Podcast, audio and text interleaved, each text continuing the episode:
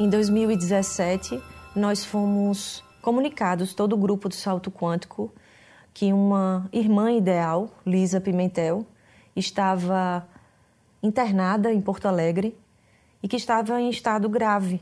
Nós formamos, segundo a orientação e pedido de Benjamin, um grupo de oração na sede do Instituto Salto Quântico, tanto aqui em Aracaju como nos núcleos de Recife, de Londres e dos Estados Unidos. Centenas de pessoas olhando a foto de Lisa, recebendo notícias do estado dela. Benjamin foi para Porto Alegre e de lá nós recebíamos todos os dias e nos momentos de oração notícias do que estava acontecendo, acompanhando o quadro de Lisa. Foi um momento de muita tristeza, de muito medo, de muita emoção por uma irmã nossa ideal. E era um estado que se agravava sempre. Era um estado que, inclusive, no primeiro dia que fizemos essas orações, ela teve uma piora. Até que um dia, numa dessas reuniões que nós tivemos para nos unir para estarmos em oração, foi quando nós recebemos praticamente é, na mesma hora que Benjamin proferiu uma prece, uma prece dizendo que ligava a encarnação de Lisa, uma prece de seu coração, uma prece extremamente emocionante. Foi uma experiência para mim sublime. Enquanto Benjamin fazia prece, me recordo como hoje que eu estava chorando muito, as lágrimas, emocionada, tocada. Parecia inclusive que nós estávamos lá com ele.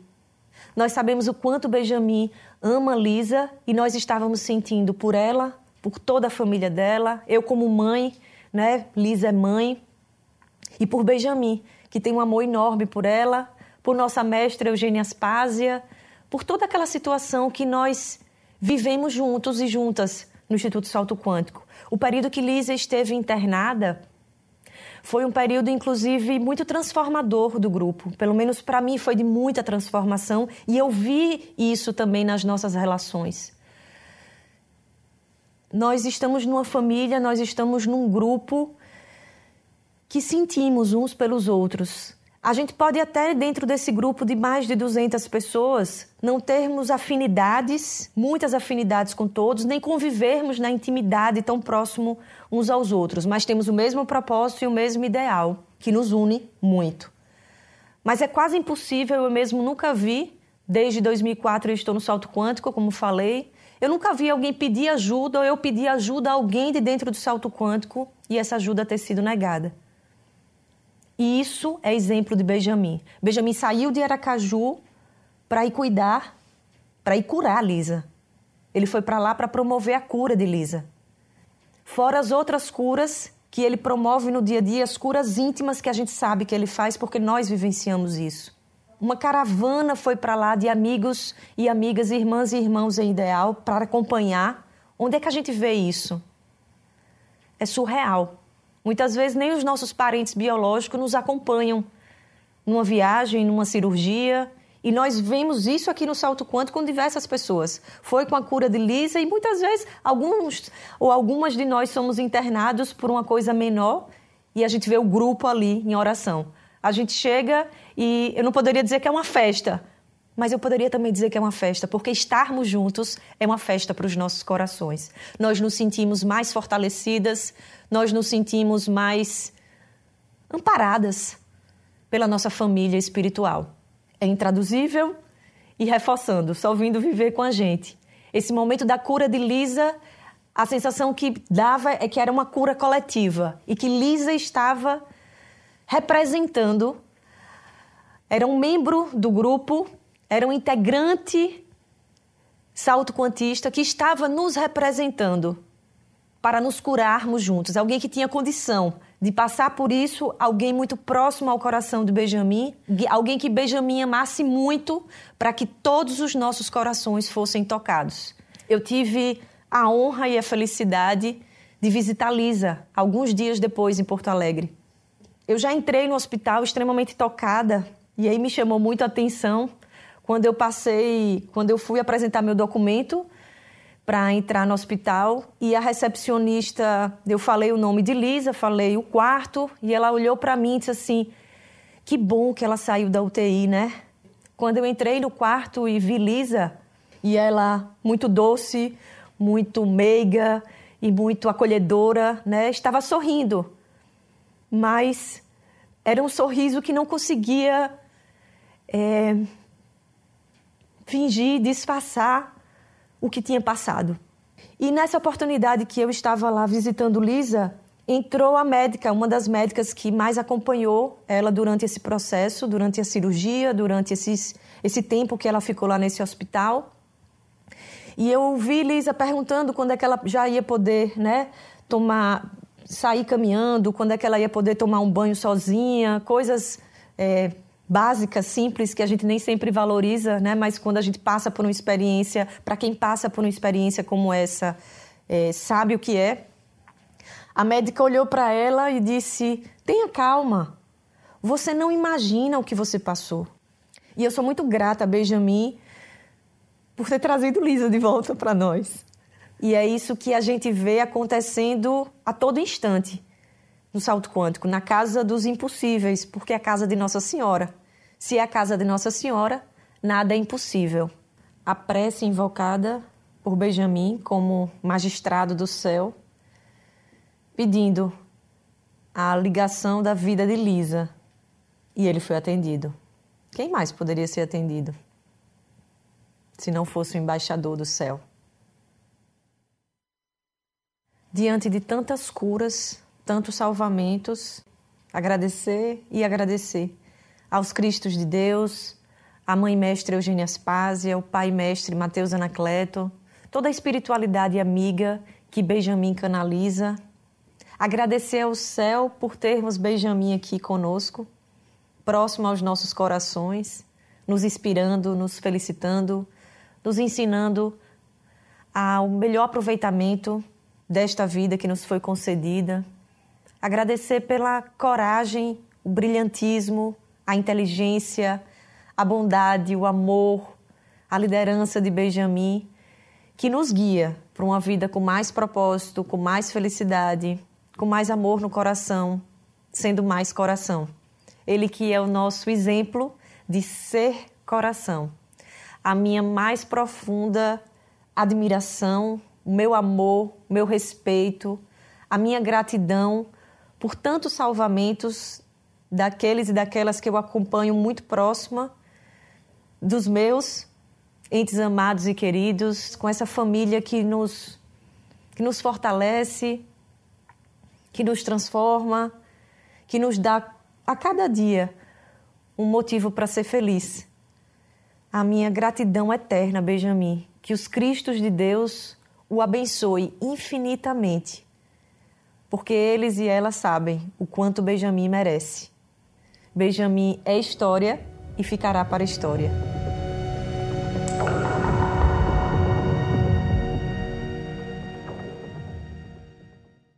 Graças a um milagre de Nossa Senhora, fui salva da beira da morte.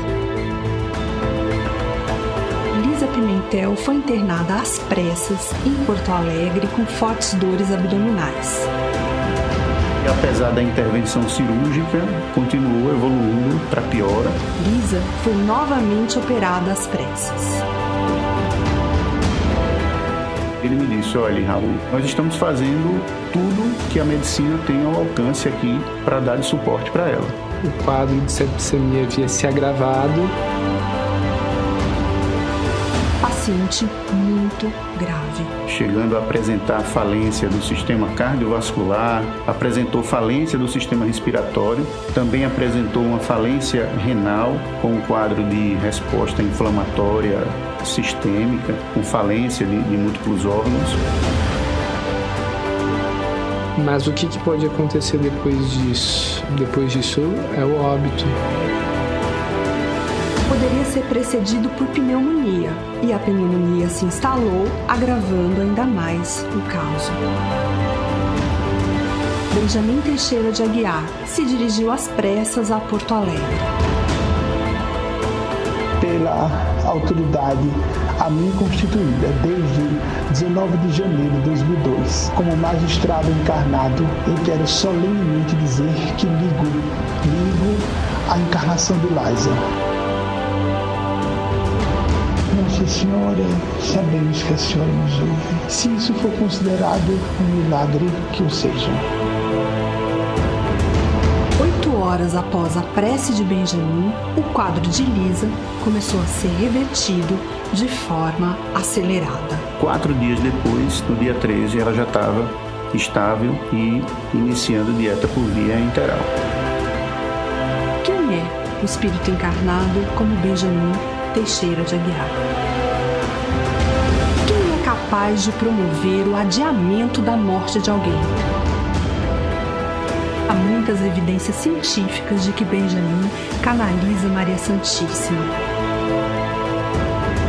Ela, sim, capaz de promover tal cura por ser representante direta do lado Mãe de Deus para a Terra.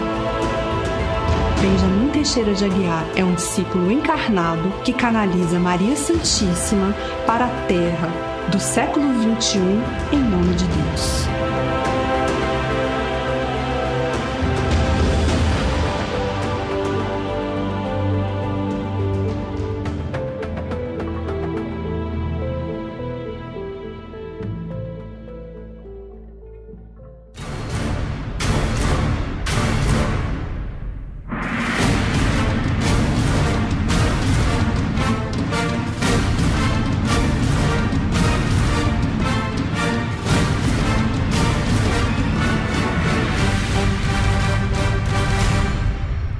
Boa noite a todas e todos.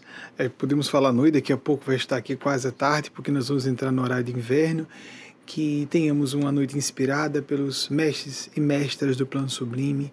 Se você for de outra definição religiosa, chamar de anjos, Espírito Santo de Deus, como você queira. Uma parte no início dessa nossa é, travessia ao vivo de interação como é, é sabido daquelas e aqueles que nos acompanham, eu respondo a perguntas ao vivo. A palestra é feita em parceria com vocês. Mas uma parte rápida, mais uma vez, Cris, amada, por suas palavras carinhosas, exageradas, né, muito claramente exageradas da, da minha perspectiva. Eu sei que está sendo sincera você na sua observação, sincera. Apenas eu não concordo. E para aquelas e aqueles que assistem, é, eu queria dizer, sem nenhum recurso, apelar nenhum recurso retórico de pretensa modéstia. É, quando Cristo falou assim, ele curou, ele cura. Não, não, não, não. É, na verdade, nem eu, nem ninguém cura ninguém. É, nós aqui fazemos uma atualização, do, atualização que nós necessitamos, não ele precise, do pensamento de Jesus. Jesus, que era a, a verdade divina encarnada na nossa visão, para quem quiser acreditar o Verbo da verdade para a terra. Dizia que a pessoa que se salvava e se curava. No caso de Liza, ou Lisa, para os que a chamam assim, que estava inconsciente, ela não pôde participar, mas houve uma interferência do plano sublime para isso. E eu fui mero representante dessas forças. Mero representante mesmo. E para não ficar exagerado o que Cris falou, para aqueles que não acompanharam o episódio na época, existe essa descrição com um cunho científico, ou seja, eles não pretendiam. Moretti, por exemplo, eu tive que pedir a ela, por causa da é, poderosa, profunda formação é, científica dela. Ela tinha pós-doutorado por duas universidades holandesas na área de farmacologia. Ela queria atribuir todo o fenômeno a mim, porque ela estava vendo fisicamente a minha pessoa. E eu pedi a ela, Moretti não está certo. Moretti não está certo. Ela estava querendo agir com a descrição do fenômeno apenas, mas há algo além. Você está me vendo fisicamente, mas algo além. Foi por minha insistência que ela excluiu todas as outras hipóteses, por exemplo, alguma coisa paranormal do meu cérebro, etc., para dizer que era um fenômeno com intervenção de Maria, porque eu sei que foi. Houve uma intervenção superior. Eu fui um mero representante. É claro que com isso eles querem transmitir uma ideia importante a respeito do discurso, de novo, não a respeito da minha pessoa, que eu estou canalizando. Não a minha pessoa, não o valor da minha pessoa, mas o discurso que está sendo transmitido, que eles querem chancelar, subscrever, dizer às pessoas: ouçam com mais atenção. Esse cara aí é meio matusquela, ele fala tudo que a gente pede, sendo do plano superior, eu falo. Estou treinado, já há mais de 30 anos trabalho com isso, estou treinadinho, escolado para perceber qual é a faixa do plano sublime, dos seres realmente com intenções altruísticas, dos gênios celestes que estão realmente interessados no nosso bem. Como eles sabem disso? E para quem não de fora não tem como saber, a gente vê uma pessoa com discurso ali, às vezes dogmático e bem intencionado, uma outra até um discurso bom, racional, mais ou menos científico, mas na área de espiritualidade é muito pouco comum. Mas quando a pessoa está com qualidade, seja no vernáculo, na, na, no vernáculo ou na concatenação de ideias, fica difícil distinguir. De fora, como a gente vai saber? Então, a espiritualidade providencia sinais, como providenciou em todas as épocas, para aquele discurso, não a pessoa, para aquele discurso que esteja representando a fala deles, para quem quiser aceitar. Porque a pessoa tem que usar o senso crítico. Por isso, indica, o indicativo do documentário para a pessoa observar.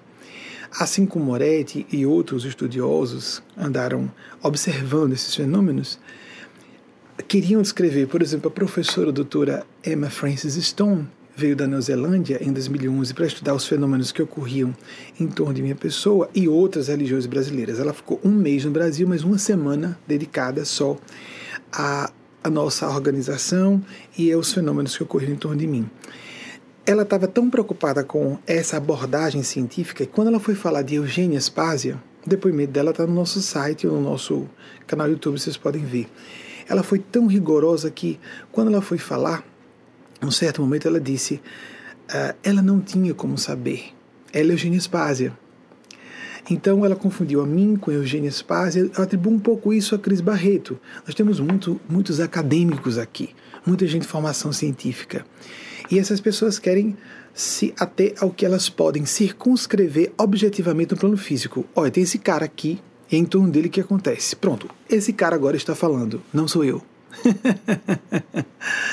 Já que me deram tanta autoridade assim para falar, então, não sou eu. É algo muito maior que minha pessoa. Ai de mim se não disser. E é por isso que eles me endossam. Porque eu estou falando com profunda convicção e sentimento de que ai de mim se não reconhecer isso. Vamos passar as perguntas de vocês? Então já temos é, professora doutora Leilane na área de linguística, Leilane Ramos na área de linguística, com beletrista Dano Mutê, o uh, analista de mídias sociais Luiz Barbosa estão fazendo a seleção de perguntas de vocês. Vamos ver a primeira que já tinha sido selecionada por vocês. Alzira Medeiros, Buenos Aires, Argentina. Você é, é argentina mesmo? Você é brasileira que reside aí? Está arriscando português ou você é lusófona de língua primária? Os espíritos não estão me falando isso, viu, Alzira? Só fiquei curioso. Seria possível, lamento isso, né? Porque estamos falando, fizemos por um período a transmissão simultânea, com tradução simultânea na transmissão ao vivo da palestra em inglês, mas nosso público é basicamente lusofônico. É gigante em inglês pelo Facebook. Está em mais de 185 países, mas pelo Facebook. Pelo YouTube, falamos aqui para um grupo muito menor de pessoas que se interessam em nos ouvir ao vivo. É, Alzira Medeiros, de Buenos Aires, Argentina. Seria possível falar sobre a noção de pecado? Ele existe? Como podemos defini-lo? A pergunta de Alzira tem bem aquela, é, como é que nós poderíamos dizer, uma acepção é, perigosa, é, boa, por isso boa, sabe, Alzira? estou dizendo que a pergunta foi muito boa. A palavra pecado tem uma acepção perigosa que induz a pessoa a se depreciar, a autoestima ser jogada na lata do lixo. E essa lata do lixo é do inconsciente. O que é lançado, o que é segmentado da psique, lançado no inconsciente, degenera e retorna piorado à tona no plano consciente, ou seja, no plano de processamento de ideias e de emoções a que temos acesso nos piores momentos, quando a pessoa está distraída, quando a pessoa está cansada, quando a pessoa está no estado emocional intenso, num surto de raiva, por exemplo, ela pode dizer alguma coisa indevida que estava no seu inconsciente. pecaminosidade pode ter uma pode ser uma chave de manipulação de pessoas. A síndrome de culpa, por exemplo, religiosos ou religiosas mal intencionadas ou pessoas moralistas mal intencionadas podem manobrar pessoas mais suscetíveis, mais frágeis emocionalmente, para elas crerem que não têm valor se não agirem de acordo com as expectativas verbalizadas ou não verbalizadas que elas apresentem. Nas famílias isso acontece, nas escolas isso acontece, no seio da sociedade, nas academias, dos meios profissionais e também nos ambientes, claro, espirituais e ou religiosos mas principalmente nos ambientes de religião formalmente organizada. Há pessoas muito sinceras e que estão agindo muito bem no âmbito das religiões formalmente organizadas. É claro, em todos os ambientes há pessoas que estão fazendo o seu melhor e as pessoas que são intoxicadas pelas, pelos vícios conceituais, ideológicos, políticos dos ambientes em que é, esteja inserida, estejam inseridas essas pessoas. Apesar disso, entretanto, por termos que lutar contra a ideia de pecado na acepção mais popular ou no seu sentido mais periférico de algo que seja estigmatizar alguém, por exemplo, o movimento de estigmatizar uma pessoa, de é, denegar o seu valor, de oprimi-la, de diminuir sua dignidade como pessoa, isso é completamente destrutivo, não tem nenhum propósito espiritual. Isso pode é, castrar uma pessoa, não moralizá-la, melhorá-la como indivíduo. Mas onde a pergunta de Alzira, algumas pessoas pretendem, por exemplo, muito bem intencionadas também. Vamos tirar a palavra pecado de cena e vamos usar apenas a palavra erro, ou equivalente. A pessoa cometeu um equívoco, um deslize, errou. Erro, uma análise. Transformar o que seria juízo de valor em uma análise lógica. Perdoe a redundância, a análise tem que ser lógica, não é? Mas é isso que eu quero chamar a atenção. Sair do âmbito psicológico e moral para um âmbito racional, lógico, não é, não é possível. No campo da subjetividade psicológica e moral do ser humano, nós não podemos desvincular o juízo de valor de atitudes, de intenções, de finalidades a que é, direcionemos nossas vidas, as escolhas que façamos. Então, o que nós devemos entender que o sentido de pecaminosidade, vamos entender como a capacidade de nos vulnerabilizar, de perceber a própria vulnerabilidade, de reconhecer, não importando quanto demonstremos a terceiros, reconhecer a própria falibilidade humana. Todos nós somos falíveis, todos somos pecadores, pecadoras, aquele termo antigo clássico cristão está certo e, principalmente, não imaginar, porque vinculado ao conceito de pecado, outra palavra que ouriça muita gente e há muita ojeriza nos meios mais científicos, psiquiátricos, psicológicos, a culpa. Não os bons psicólogos, psicólogas, psiquiatras, não os bons acadêmicos e os cientistas que estejam mais bem inspirados e profundos em suas observações em sua percepção da natureza humana. O outro conceito paralelo ao pecado é culpa. Temos que distinguir sentir culpa de se render a um complexo de culpa. Só não sente culpa quem é psicopata. É um distúrbio grave. Tão grave que alguns estudiosos, especialistas em psicopatia, dizem que psicopatas não são pessoas, creio que isso seja também uma hipérbole, seja uma, uma abordagem extremada sobre a psicopatia.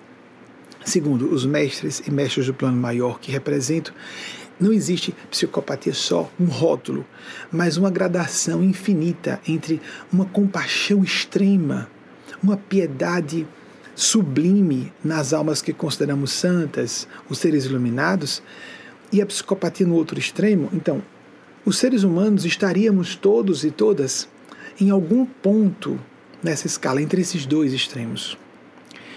Sentir culpa é sinal de que a pessoa tem sentimentos, que a pessoa tem discernimento, tem capacidade de ter de utilizar e que utiliza um filtro ético-moral para o seu comportamento. Se incomoda, tem um desconforto, não só psicológico, porque alguém está vendo, não é ter vergonha. Alguém viu e vai me avaliar. Isso é preocupação com aparências. Consciência, ninguém viu, mas eu sei que a minha intenção não foi boa. Eu sei que eu errei, não foi nem intenção, percebi-me, per percebi-me numa queda. Me sinto desconfortável alguém sofreu, foi consequência de um comportamento meu. Sinto-me desconfortável. Como o contrário, uma escolha, uma ação minha fizeram alguém feliz. É normal o ser humano sentir satisfação em tornar alguém feliz, ser útil a alguém. Isso não é uma virtude especial, isso é humano. Então, Alzira, com esses contornos gerais, eu já estou dando ideia do que seja para a gente a, ideia de pecado, nosso Senhor Jesus disse nos seus evangelhos que veio para aqueles que se consideram aqueles que já sabem que são pecadores e não para aqueles que se julguem virtuosos, santos ou santas. Quem tiver dificuldade em encontrar isso, bote no Google, faça ou o seu navegador de preferência, vai encontrar facilmente. Interessante é que ele, algumas pessoas até simplificam, tem versões da Bíblia que apresentam assim: não vim para os sãos, não vim para os sãos, vim para os enfermos. Não vim para os virtuosos, vim para os pecadores. Ah, não, como nosso Senhor foi misericordioso, não é? Uma das versões que nós estamos utilizando em inglês diz: Não vim para aqueles que acham que são sãos ou virtuosos. Vim para aqueles que já sabem que são enfermos, que são pecadores, pecadoras, enfermas. Todas e todos. Com um pouco de juízo, com um pouco de perspicácia, nós notamos claramente as nossas deficiências. Paradoxalmente, quanto mais avançada psicológica e moralmente uma pessoa, a gente está na fase de transição do clima. Aqui está outonal. A gente não sabe como bota, se liga calefação ou refrigeração do ambiente. Por enquanto a gente traz o ar frio lá de fora. Então, e com essa, esse padrão de formalidade que se eu não vestir um terno, passo a imagem que eu não estou transmitindo respeito eu próprio ao que eu estou dizendo? Algumas pessoas não ligam para isso. Bem, eu ligo. Tem o meu lado clássico, conservador também. Já quebramos tantas estruturas de preconceitos, acreditamos que podemos nos comportar dessa forma. Mantenha sempre de 21 a um pouco abaixo de 21, por favor, Wagner. 20 graus e meio seria perfeito, Celsius. Então, é, com essas balizas, nós temos uma ideia aproximada de que todos os dias nós devemos assim, um paradoxo que estávamos falando. O paradoxo de que quanto mais aguda a percepção moral de uma pessoa, mais ela enxerga falhas em si e em outras pessoas. Mas enxerga falhas em si, eis a questão. Enxergar falhas nos outros é fácil, principalmente porque nós costumamos usar estereótipos padrões culturais, moralmente aprendidos. A pessoa bate no peito jurando que está falando por si. Eu acho que aquela pessoa é ela está reproduzindo uma voz coletiva. O que ela aprendeu na infância, o que a maior parte das pessoas pensa que é o convencional, o acertado, o melhor. Quando uma pessoa realmente está avançando em termos morais e psicológicos, leiamos a geografia, o estudo das almas santificadas, leiamos a, os, os depoimentos, as biografias e autobiografias dos iluminados do Oriente. Essas pessoas normalmente eram muito autocríticas, severas consigo mesmas, muito compassivas, tinham muita compaixão com relação às falhas do próximo, dos seus semelhantes. Então prestemos atenção a isso para que nós nos tornemos pessoas melhores. Próxima pergunta. Que bom que eu estou mais rápido hoje. Eu não controlo isso. Os espíritos aqui vão abrindo. Juiz de Fora, Minas Gerais, Juliane, Maria, esse Matioli, isso Matioli mesmo? Perdoe se estiver pronunciando errado, poderia falar sobre a relação entre propósito, inteligência emocional e missão de vida? Pedi que a pergunta dela fique aí.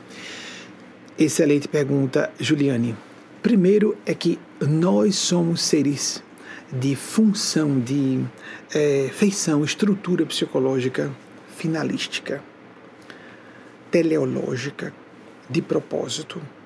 Citei recentemente Viktor Frankl, o criador da logoterapia. Ele sobreviveu aos campos de Auschwitz por meio de estabelecer propósito, encontrar que em si próprio uma razão para sobreviver ao horror a que ele estava submetido.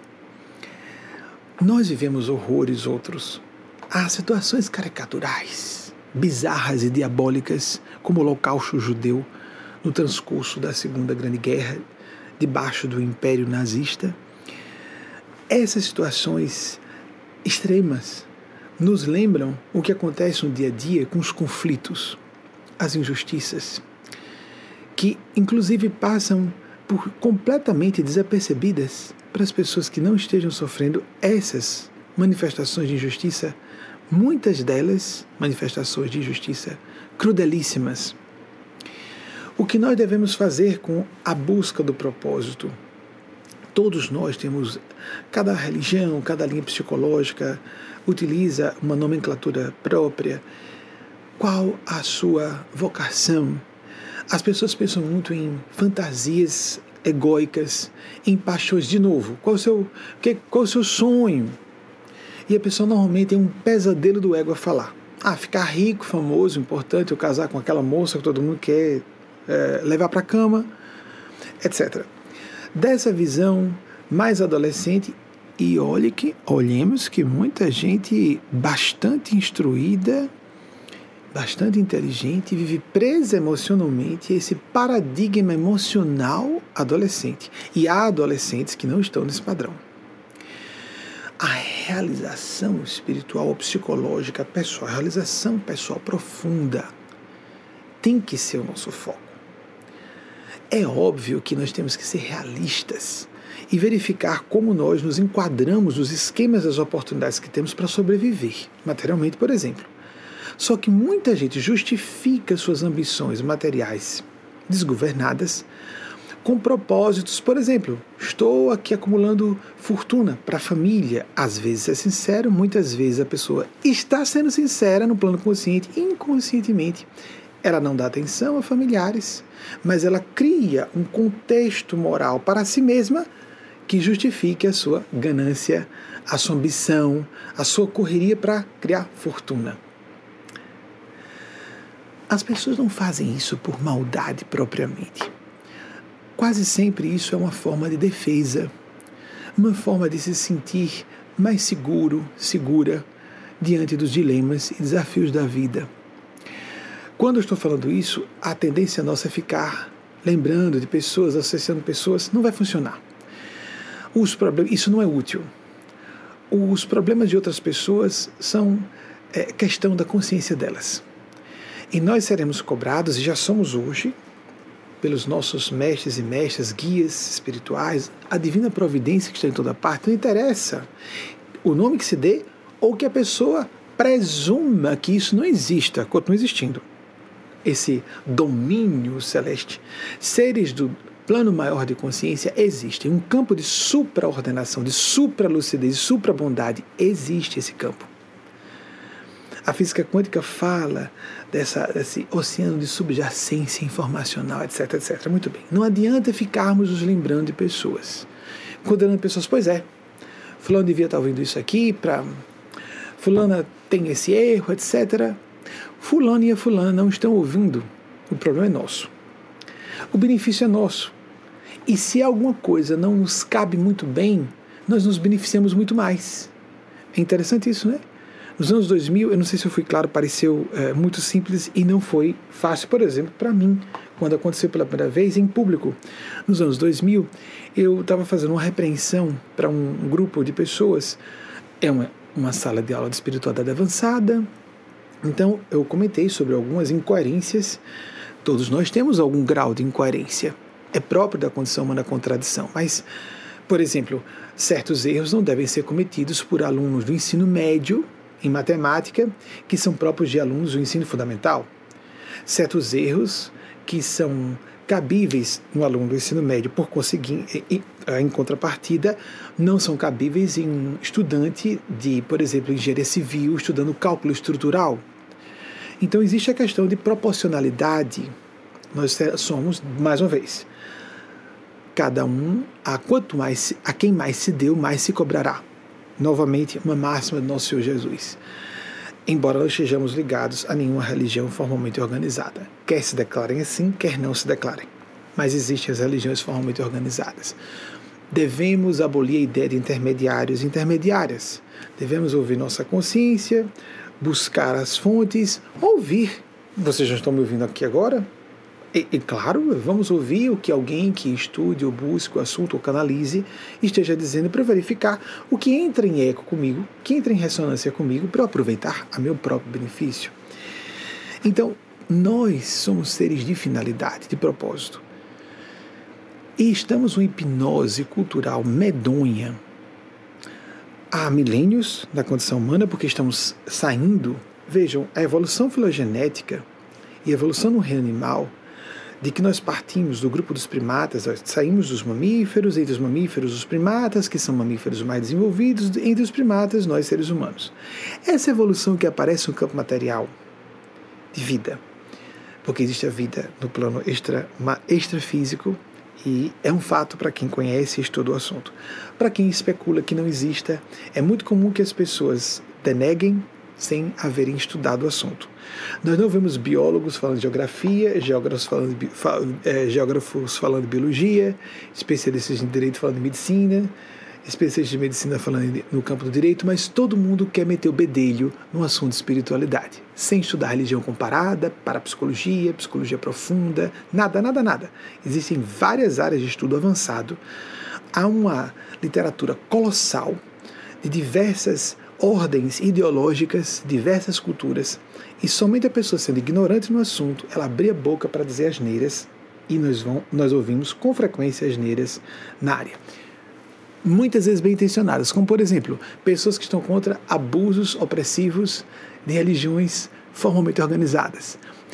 Sim, temos que ficar contra abusos e opressão em toda parte, dos meios acadêmicos, científicos, políticos e religiosos também. Voltando ao assunto que nós falamos isso com frequência, para não retornarmos ao que já foi reiterado em outras ocasiões.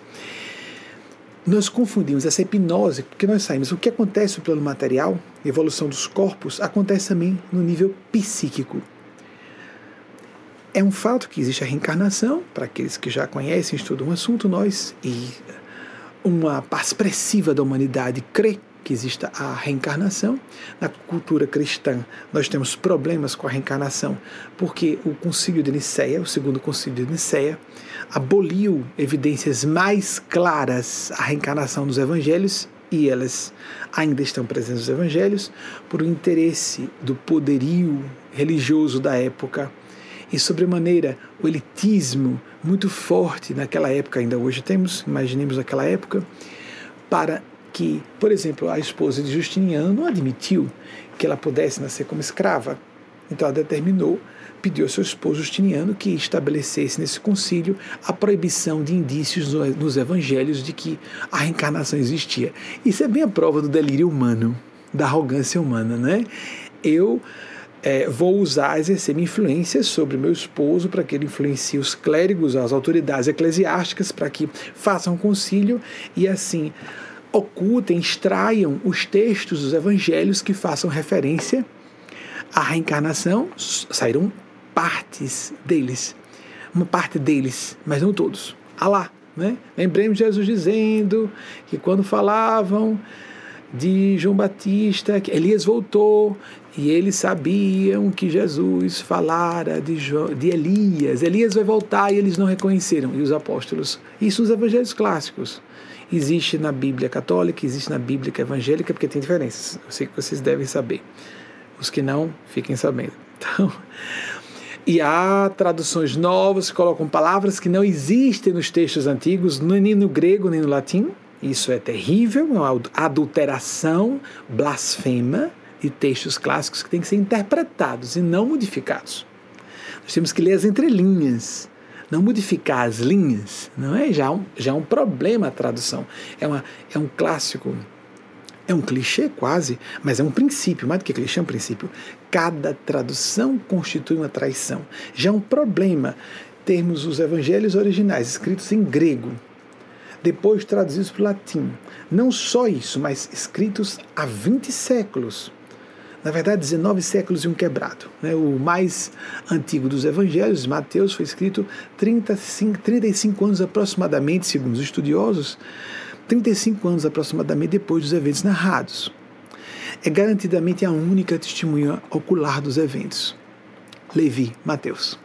Porque especula-se que João, o evangelho de João, seja de um grupo de discípulos de João e não de João propriamente evangelista, porque tem João Batista, a quem eu acabei de fazer alusão, quando eh, disse que Jesus disse eh, Elias voltou e eles não reconheceram. E eles entenderam que Jesus falava de João Batista, não João Evangelista, um dos quatro evangelistas.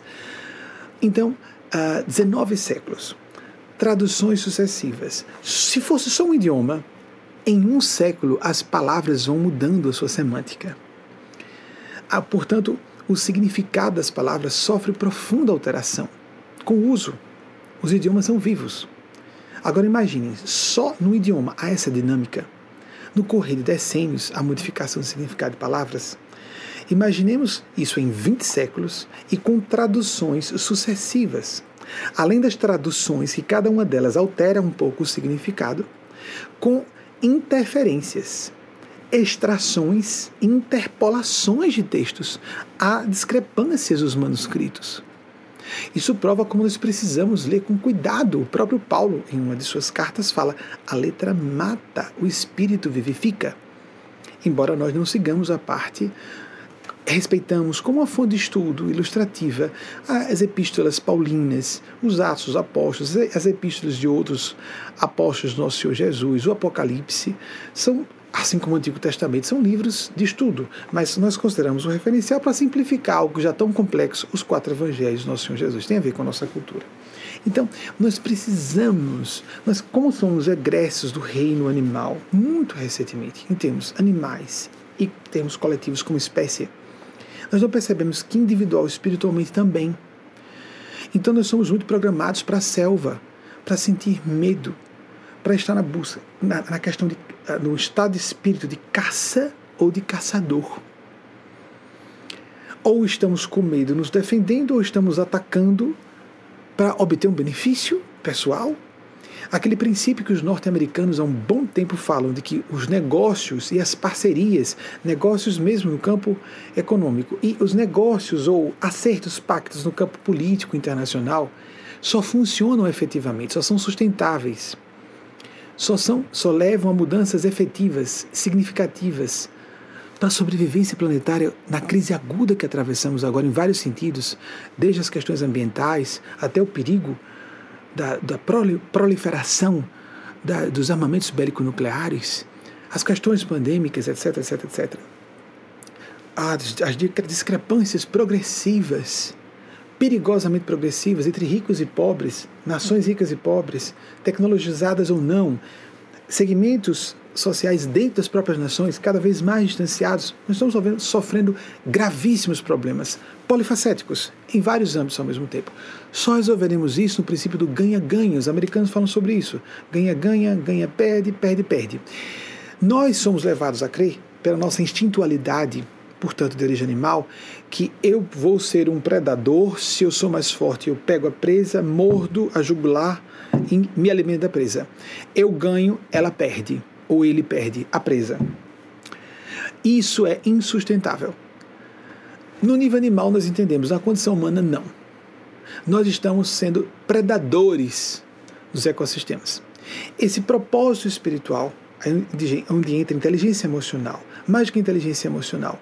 Inteligência, como disse o espírito de Nespásia, e entendido desde os anos 90, in, intuicional.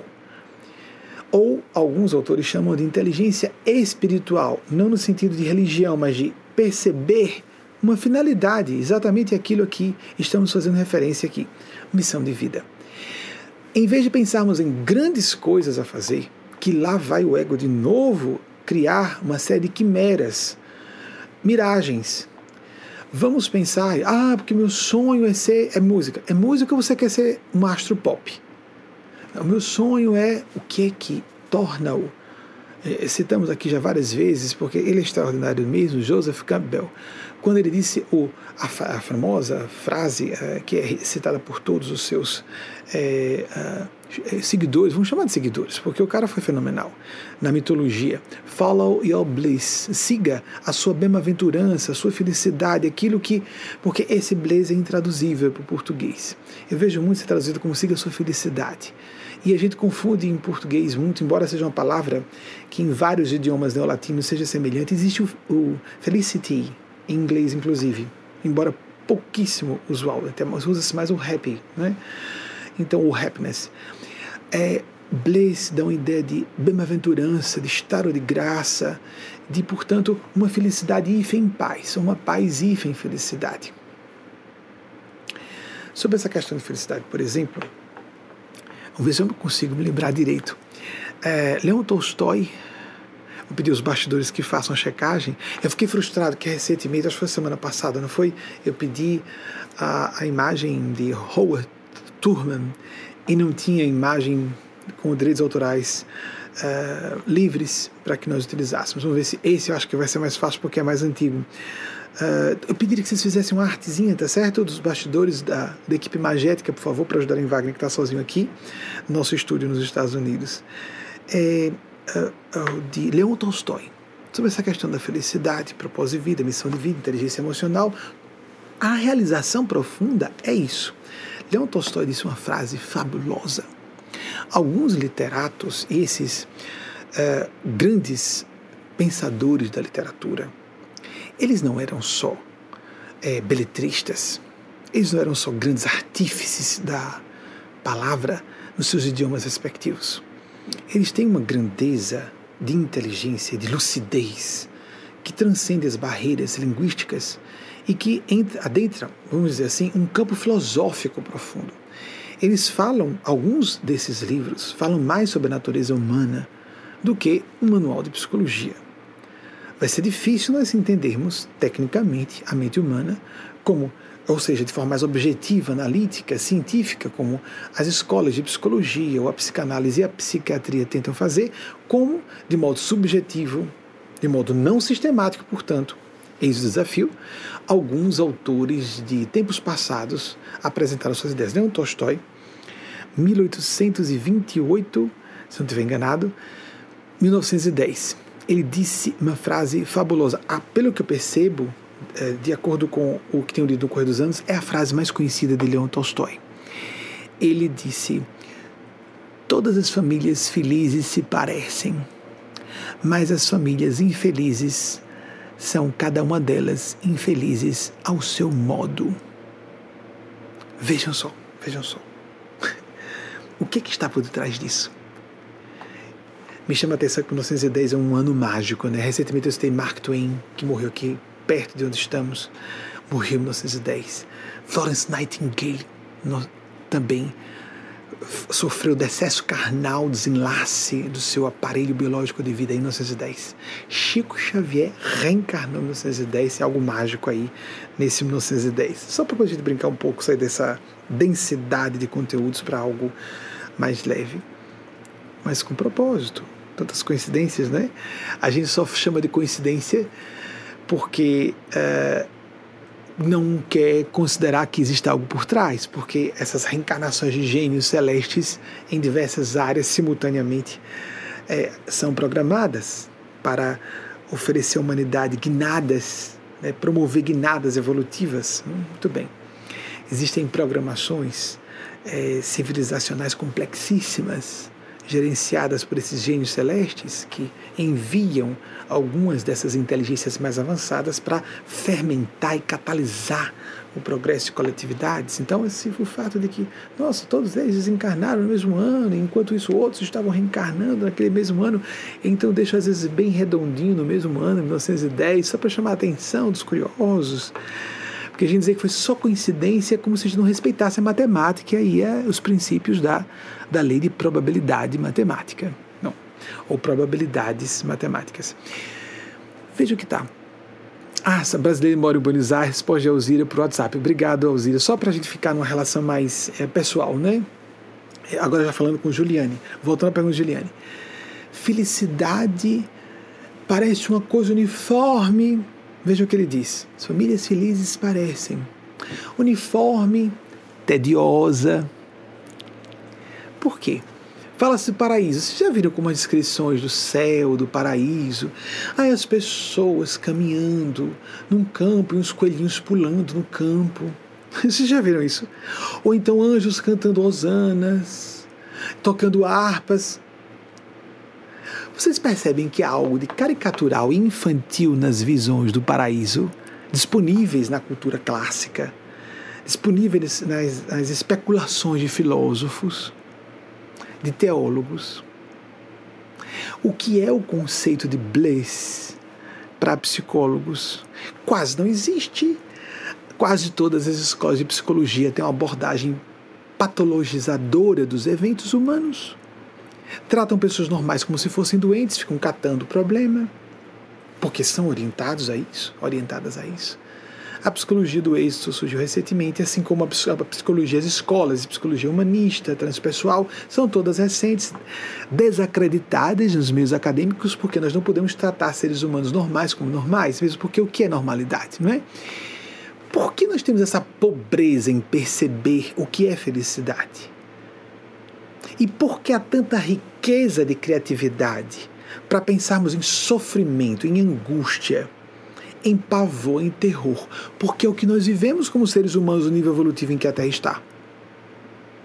E porque é intraduzível em palavras a bem-aventurança, o êxtase de almas muito avançadas, não há como se colocar em palavras aquilo que se vive, que está no campo dos sentimentos, e não é traduzível em linguagem humana mesmo.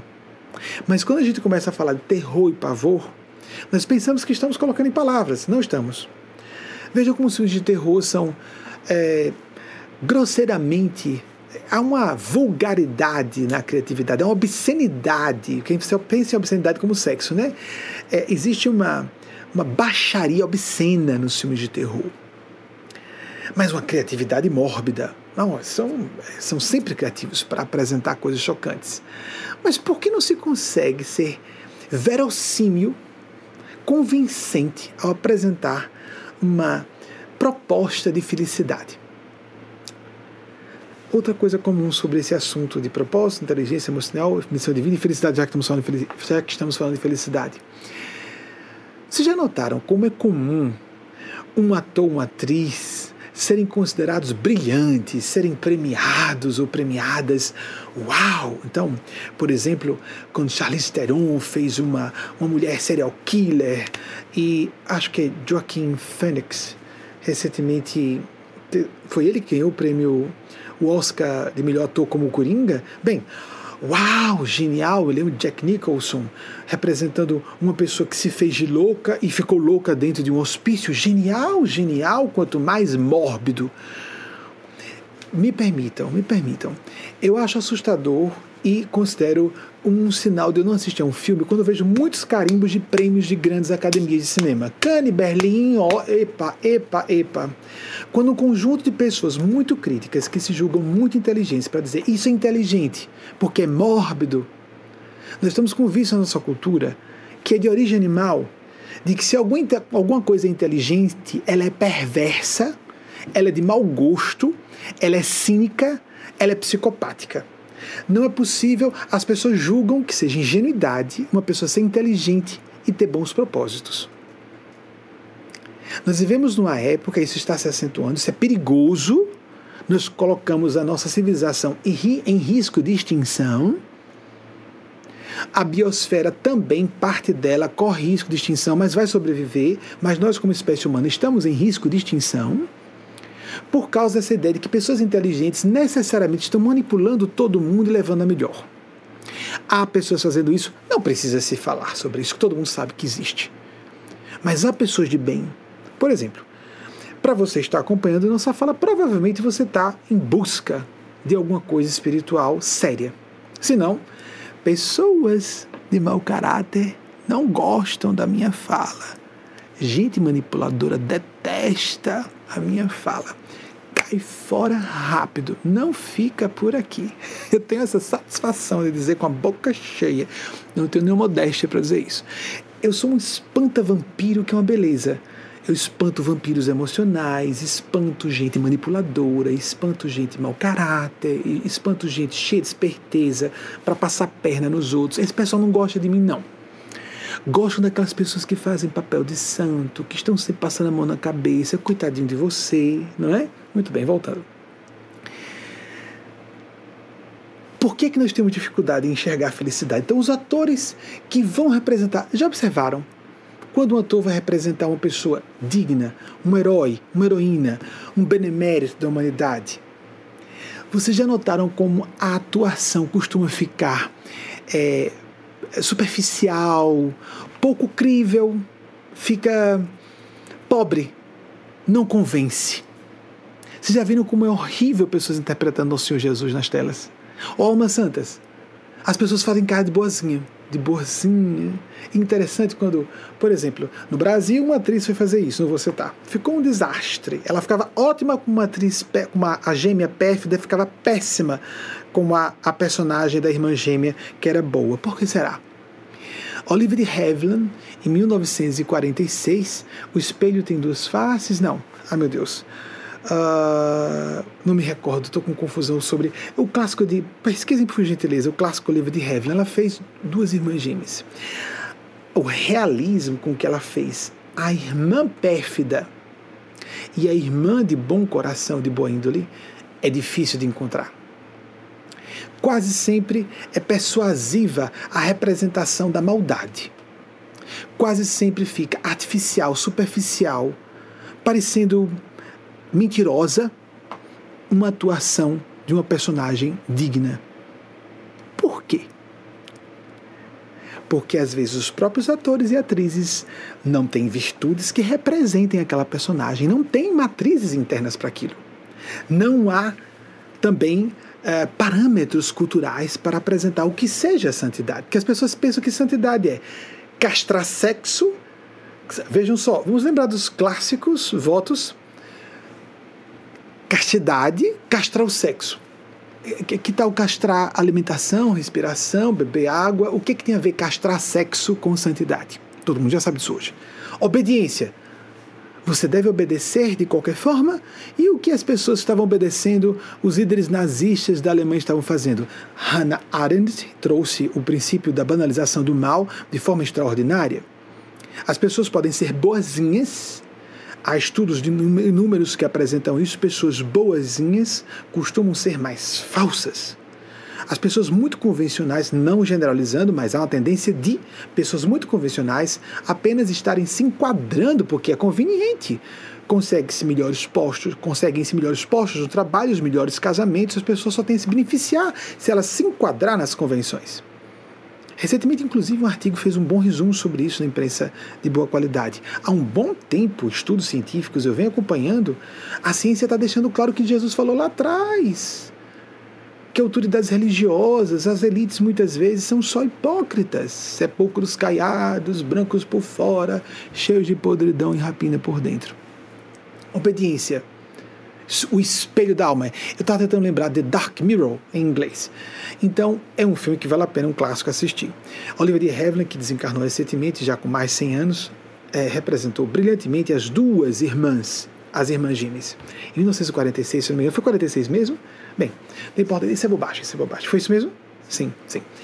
É, e, mas vejam só, a obediência como assim nós temos que ser conscientes? Aqui falamos há muito tempo, não é para obedecer nada nem ninguém, mas a própria consciência. O Siddhartha Gautama Buda ainda foi além, chamou, de, chamou atenção para que nós seguíssemos a própria experiência, o que é uma qualificação de ouvir a própria consciência, porque muitas vezes julgamos que estamos ouvindo a nossa consciência, estamos ouvindo uma voz introjetada, um padrão cultural introjetado que é considerado decente. Estamos, portanto, desempenhando papéis esperados por nós. Obediência, não, temos que ser conscientes. Silêncio. Então, a pessoa conveniente, não é? O voto de silêncio. Então, um ambiente, alguém está fazendo injustiça, eu calo e abaixo a cabeça. Sorrio.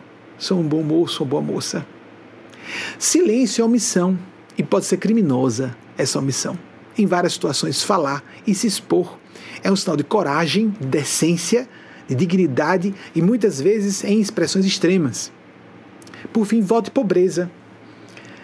Se eu abandono todos os bens materiais, eu fico mais virtuoso que as pessoas?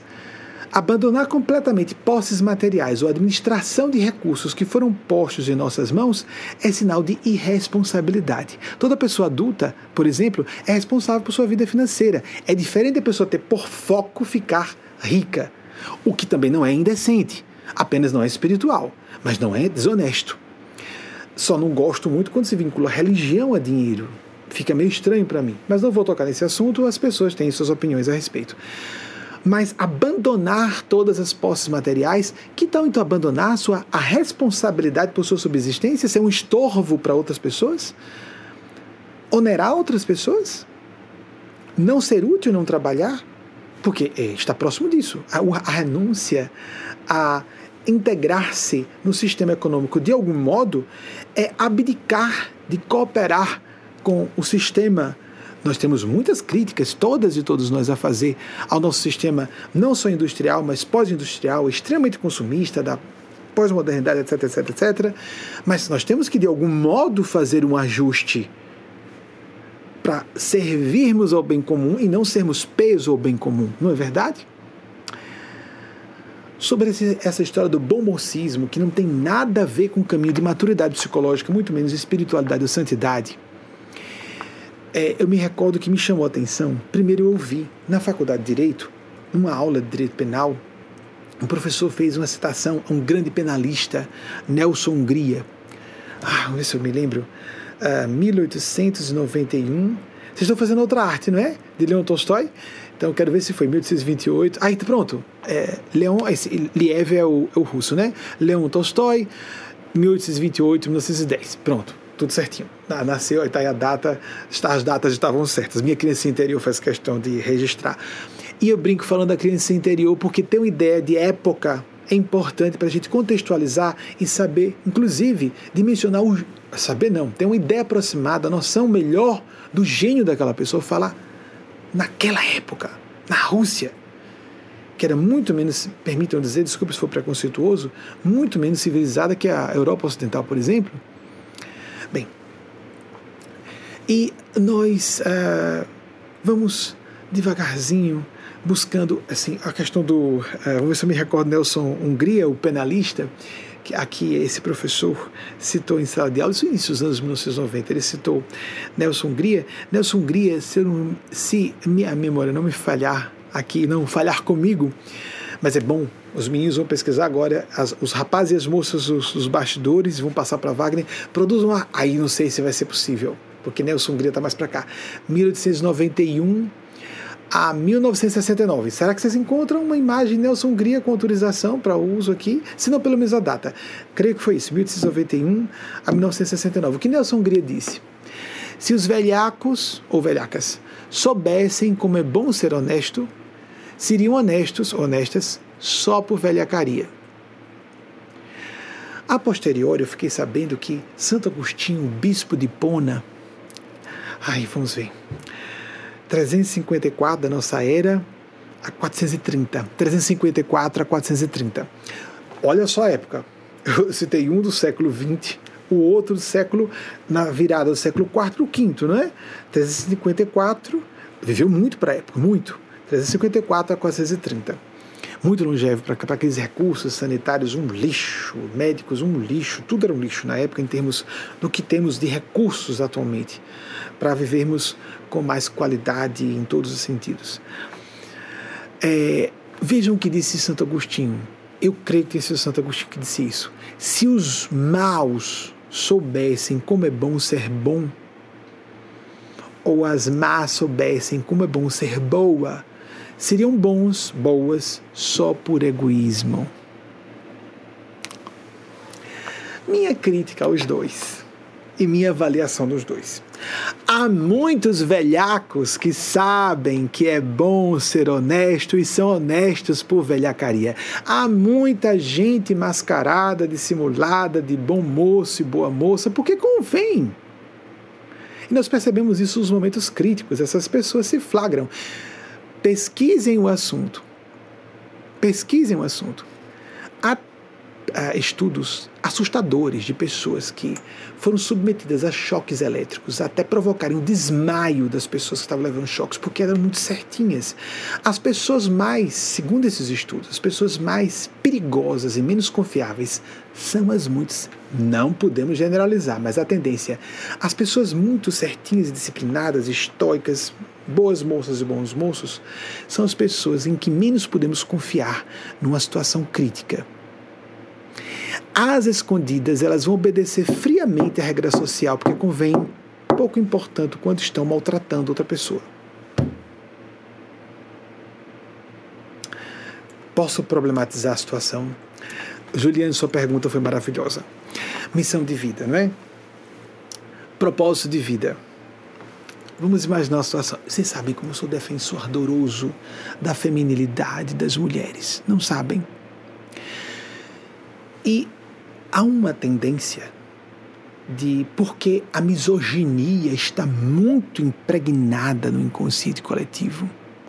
O ódio à feminilidade e às mulheres é tão profundo que mulheres que defendem ou pensam que defendem a feminilidade e pensam que postulam a, o próprio empoderamento estão agindo contra si, estão atirando no próprio pé.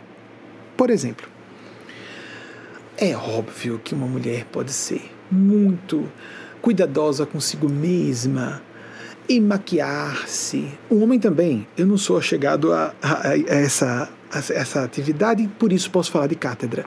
Mas, por exemplo, o Espírito Eugênio Aspásia, que no plano sublime está com cabelo curtinho, sem maquiagem, com a mesma túnica, eles e elas tentam se nivelar para transcender a questão de gênero, porque somos espíritos ou almas. Não interessa se mais masculinos ou femininos, ou femininas. Não importa. Bem, mas às vezes ela aparece com maquiagemzinha leve, com alguma joia, só para dizer: Eugênia, você está assim hoje? É, fale com as amigas para elas não terem culpa de se arrumarem, de se maquiarem, com distinção, sem exageros. Outro ponto. Uma mulher muito bonita e muito atraente vai ser revelada como bonita e atraente, quer ela se arrume muito ou não. E uma mulher muito bonita e muito atraente. Vou começar por aí, que é o propósito. Que é o propósito de vida? Minha filha, arranjar um homem rico. E pronto, tudo, depois tudo está resolvido.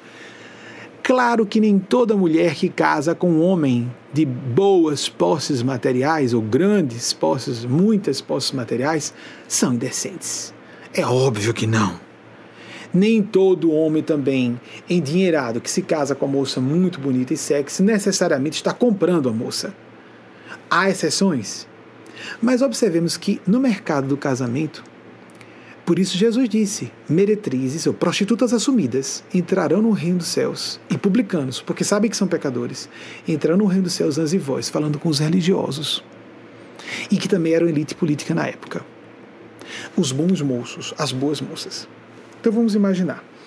Sem generalizar, mas façamos o exame de consciência nessa, nessa situação caricatural porque existem situações bem mais complexas, subjetivas, que eu nem posso começar a falar aqui, senão vai ser chocante demais. O que Eugênio Spazia diz. Se as pessoas soubessem no plano físico como tem preconceitos, saberiam como nós não podemos falar quase nada a respeito de quase tudo. O que é muito convencional, muito estabelecido como norma na nossa época, não é o melhor. O melhor é o que ainda está em processo de elaboração. Observemos todas as pessoas à frente do seu tempo que são é, é, homenageadas no futuro. Nossa, claro que ele estava certo, abolicionista. Como assim? Pois é, mas essas pessoas que hoje dizem, claro, eu também seria. Se estivesse lá, estava lá. Estava reencarnado ou reencarnada lá. Poderia ser um senhor de engenho, uma senhora de engenho, cruel, inclusive. Aí jura hoje que jamais seria. Meu Deus, que absurdo! Nós não sabemos o que é estar submetido ao padrão cultural de uma época o Zeitgeist. Não sabemos, não sabemos. O que é o inconsciente coletivo? As pessoas falam porque desconhecem. Então, por exemplo, uma mulher pode desconhecer isso. Aquela história, vou usar aqui, permitam os corações mais sensíveis. Mas é aquela hora, um filtro, né? Quem está comprometido com o trabalho espiritual gosta dessas minhas falas. Quem não está, peço desculpas aos corações mais sensíveis. Mas vamos falar. Vestida para matar. Então, a pessoa pode se vestir com muita distinção, cuidar-se, apresentar-se muito bem publicamente. Vamos imaginar uma mulher vestida com distinção numa festa. Vai uma festa e ela está interessada num rapaz. Vamos imaginar uma moça jovem, de bom coração. Ela pode se vestir muito bem, mas ela não quer ser identificada com o seu corpo. Ela tem intenção com um moço de coração bom e decente, inteligente, que está cansada de ser coisificada. Por exemplo, tem as mamas em proporção boa com a cintura estreita, com as ancas amplas que sinaliza, sinalizam as ancas que ela é uma boa, é uma boa eventual mãe biológica no futuro. O bumbum, etc., o acúmulo de gordurinha para aguentar uma gravidez, tudo isso tem uma razão. A psicologia evolutiva fala sobre isso. Uma razão instintual. Mas na civilização, as pessoas não querem chamar atenção para isso. Pessoas realmente refinadas, muito distintas e dignas, escondem, têm pudor e guardam. Sem generalizar, há muitas moças que não escondem, que começam a mostrar a mais partes do corpo para não passarem de ridículas na festa. Ou acham que vão passar de ridículas. E algumas gostam de mostrar mesmo. Pois então mostrem, fiquem à vontade.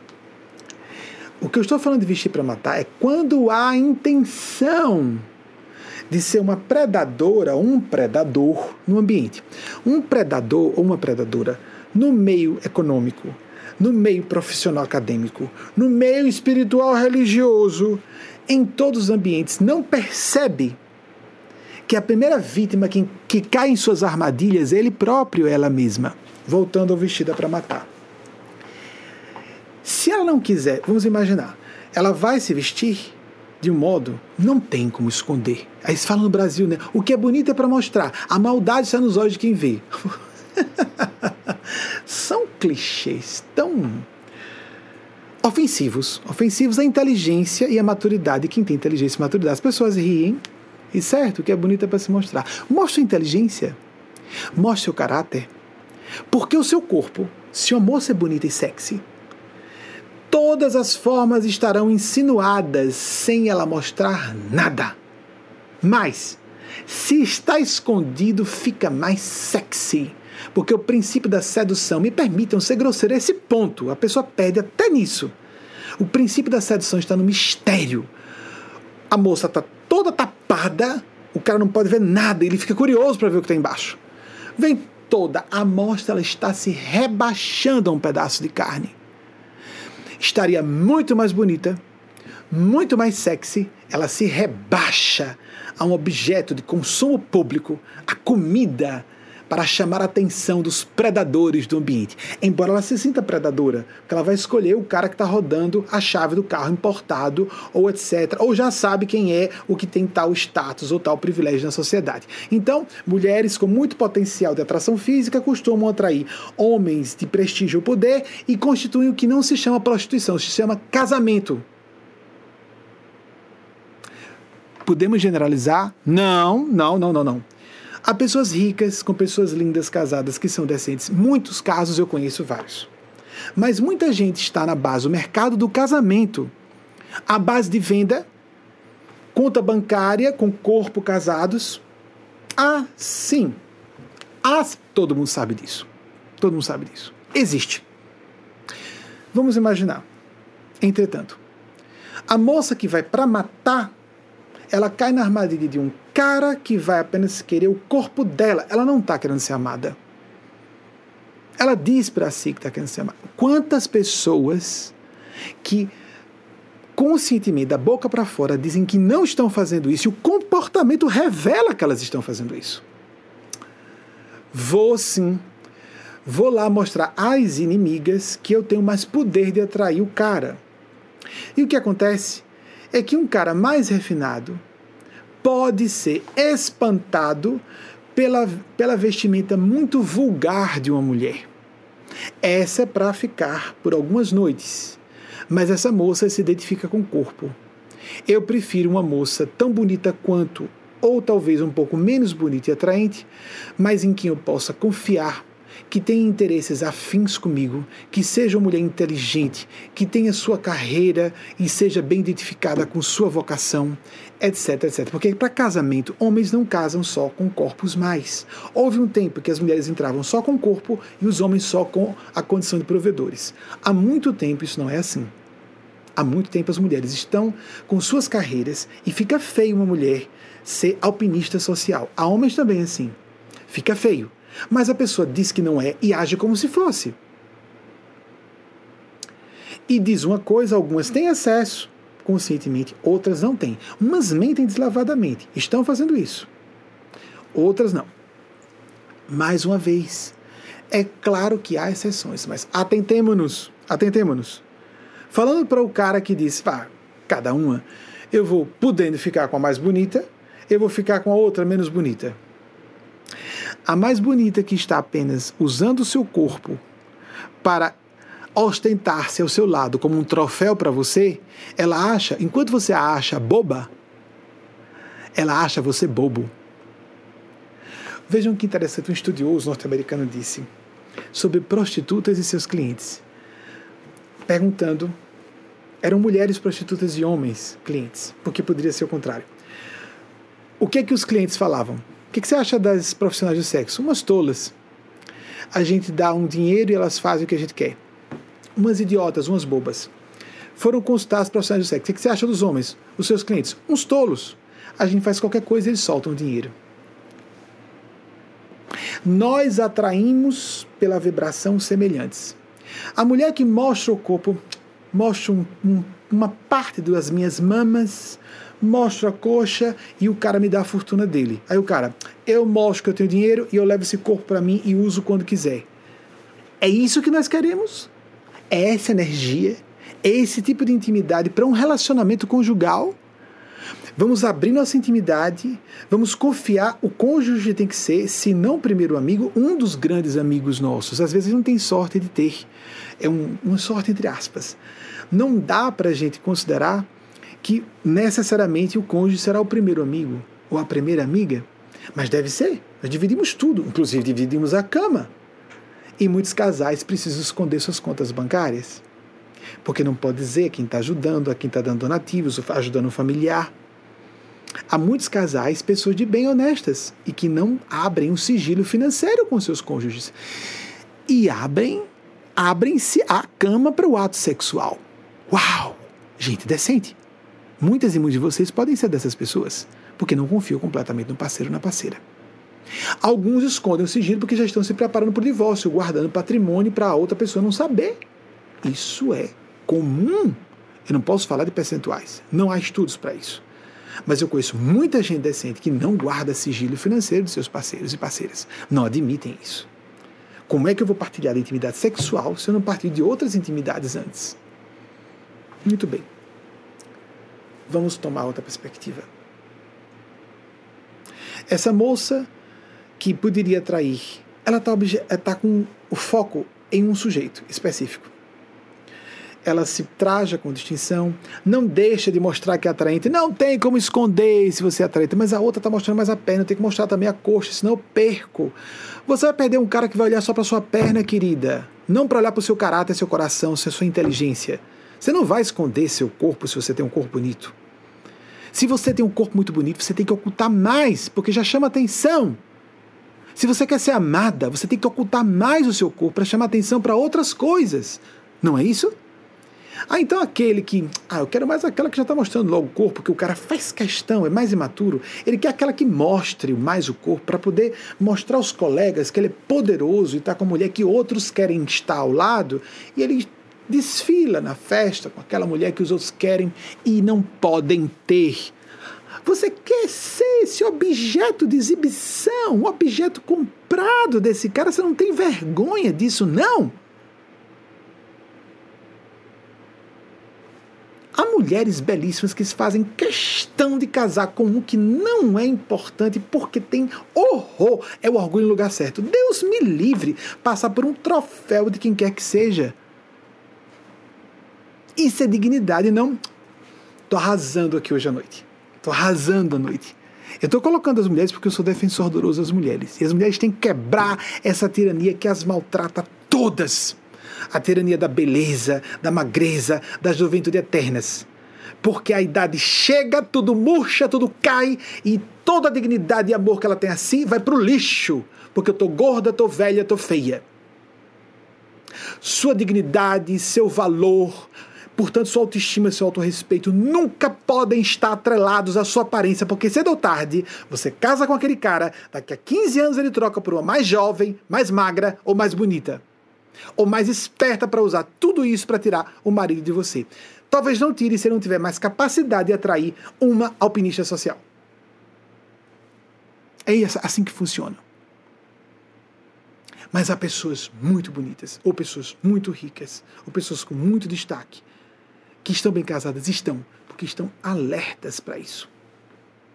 Tem que recrudescer a perspicácia, porque há pessoas de bem, bonitas ou não, atraentes ou não, ricas ou não, com poder ou não, compreendem, mas há outra, outra abordagem, outra, outra dimensão de horror nisso tudo. Você está vestida para matar, aí vai, vou, vou arrasar, a gente vê o comportamento. A mulher chega no ambiente, ela levanta o queixo, confronto. Morram de inveja. E aí vem aquela carga de ódio de um monte de gente.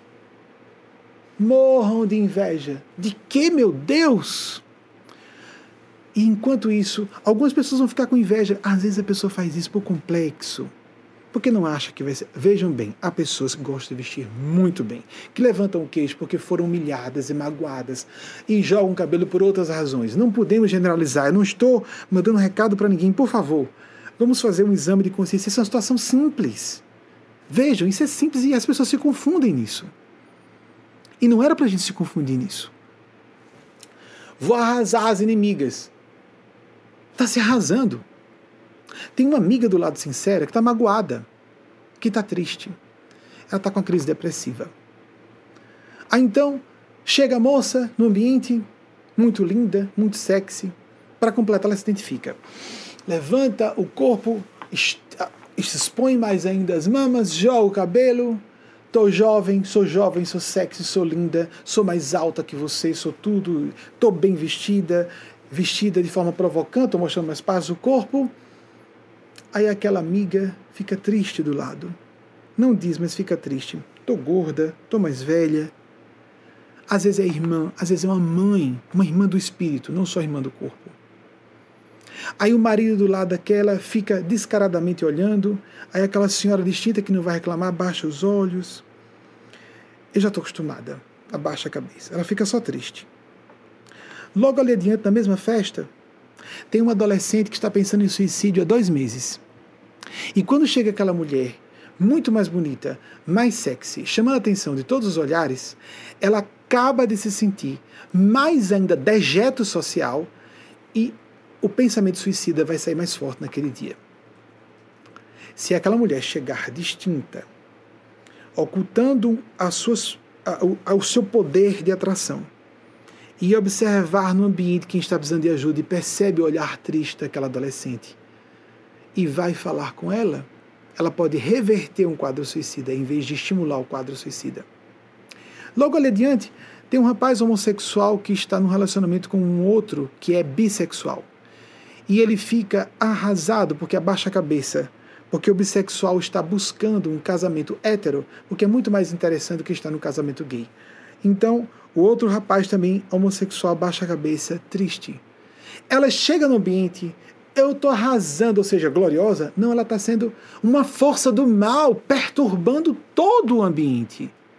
E isso é feito por legiões de pessoas, não é uma não. A gente vai numa, numa festa de adolescentes ou pessoas jovens, as mulheres estão lutando para ver quem perturba mais o ambiente que a outra.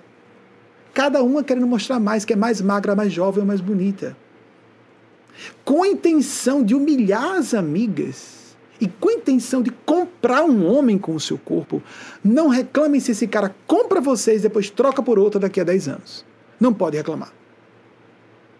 E algumas amigas que são mais coração, que são mais caráter, que são mais inteligência, e que seriam sua verdadeira rede de apoio, se afastam de você e vão se afastando no correr do tempo. Passa uma década, passa outra, e as boas pessoas que passaram por nossas vidas são afastadas. Porque eu sou o cara que só falo que sou rico e que sou melhor do que os outros, ou que eu sou linda, sou mais sexy que as outras. Não há nada demais em a pessoa ser endinheirada. Não há nada demais uma pessoa ser bonita ou sexy. Mas o propósito de usar isso como uma arma, inteligência, beleza, juventude, tudo isso passa. Aí o que acontece? Essa que se acha magnífica, arrasando, um dia vai ficar velha. Um dia não vai chamar a atenção do ambiente. E um dia vai estar sem amigos e amigas sinceros, sinceras em torno de si. Porque o foco dela foi apenas dessa pessoa ou daquele cara está cercado de interesseiros e diz: todo mundo é interesseiro, só tem gente perto de mim interesseira. Não vai faltar gente interesseira perto de pessoas muito ricas ou muito poderosas. Mas se ela não tiver perspicácia para distinguir umas de outras, vai ofender as pessoas de caráter. E vai ficar com as aduladoras. Como há pessoas de poder ricas que não têm maturidade e precisa refinar isso aí para distinguir os aduladores e as aduladoras dos amigos e amigas verdadeiros e verdadeiras. Tanto é que às vezes fazem movimentos tentando comprar essas pessoas e não percebem que estão quase ofendendo e podem ofender e afastam essas pessoas. Isso acontece assim. O que eu falei do. Porque é fácil, né? Ver da mulher que está usando o corpo para comprar e a gente não vê o homem ou a mulher de poder de inteligência, de riqueza, que não consegue distinguir as amizades sinceras das amizades de interesse. Como distinguir? O propósito de vida tem a ver com a nossa alma, que nós realmente somos. O propósito da vida tem a ver com como interpretamos o mundo. Nós temos como saber se uma pessoa interpreta o mundo de forma semelhante a nós. Se sente o mundo de forma semelhante a nós. É muito comum que pessoas muito ricas sejam as mais interesseiras. Tudo em função de dinheiro. Então, impérios econômicos que querem casar seus filhos e filhas com outros impérios econômicos. Pessoas lindas demais que se querem casar com pessoas lindas demais. Não por acidente, porque o foco é sempre esse. Uma moça de família muito rica sempre está trocando um namorado muito rico por outro muito rico. Fiquemos atentos que pessoas que julgam que outras são interesseiras podem ser as mais interesseiras e as mais vendidas. Lembrando, predadores e predadoras não percebem, pessoas que têm esse espírito, declarem assim ou não, porque o comportamento revela dessas pessoas. Pessoas que têm a, o, a, o espírito, o propósito de vida de eu estou no topo da cadeia alimentar. Isso é muito divulgado, impregnado em nossa cultura. Por que você faz? Porque eu posso. E se eu posso, eu vou escolher o melhor. O melhor o quê? Ser feliz, querido? Não. Tem a mulher que os outros invejam, tem um carro que, que causa mágoa ao amigo. Não compra porque gosta do carro. Porque tem um, um recurso, uma qualidade maior. Mas porque tem que mostrar ao outro que é capaz, que é humilhar um irmão, que é ofender um vizinho. Às vezes é só complexo de inferioridade, o cara não se sente nada, então ele bota, se coloca num carro importado para se sentir que tem valor. Mas muitas vezes a intenção é de machucar as pessoas. Se nós temos a intenção de humilhar as pessoas, de nos mostrar superiores humilhando as pessoas, nós vamos atrair, muito fácil atrair pessoas assim. É o padrão da Terra. E pessoas honestas. Eu não estou falando de, de é, é, é, pessoas que praticam ilícitos, algumas até praticam. Não estou falando de pessoas é, que estão deliberadamente fazendo mal a outras pessoas. Não, não, não estou falando de cidadãos e cidadãs de bem. Essa expressãozinha está um pouco conspurcada no Brasil, não é? Então, ficamos uma fachada. Não, não sou racista, não sou LGBTfóbico. Não, imagina, eu tenho amigos gays. Aí tem o amigo negrinho ostentação, para mostrar que não tem racismo. Então tem um amiguinho gay, bem efeminado e ostensivo, como se ser feminino fosse um problema. Mas tem que ser ostensivo para dizer, tá vendo, eu não tenho preconceito. Que chique, que chique. Não está no campo dos seus sentimentos, querido, querida. você vai atrair o buraco, necessariamente, para o seu caminho. Pessoas encarnadas, pessoas sem corpos físicos e gênios das trevas, porque tem os gênios celestes das trevas. Se alguém está naquela coisa de, hum, ninguém me engana, estou sacando tudo, se eu fico nessa de, eu estou sacando tudo e vou encontrar o melhor para mim, quando escolhemos isso, tenhamos cuidado. É diferente de vou ficar atento, não me engana para me proteger. Precisamos disso. Ver o mal onde ele está. Essa pessoa é interesseira, essa pessoa quer me usar. Ah, meu Deus, é carência, é problema, necessidade. Não vamos condenar, é humano, está com fome, está com necessidades, está carente, etc. Nos protegemos, não, não nos enganamos. Mas outra coisa é a pessoa que, desse ponto da defesa, parte para manipular e usar as pessoas. Pessoas que se treinam e quanto mais inteligentes ou instruídas estão, é para colocar isso a serviço de mais poder, mais dinheiro e mais controle sobre pessoas. Se nós continuarmos assim como civilização, como estamos à beira da bancarrota, não ficaremos à beira, vamos à bancarrota. A humanidade está à beira do precipício por causa disso, no nível dos relacionamentos íntimos, sociais, internacionais. Em todas as escalas.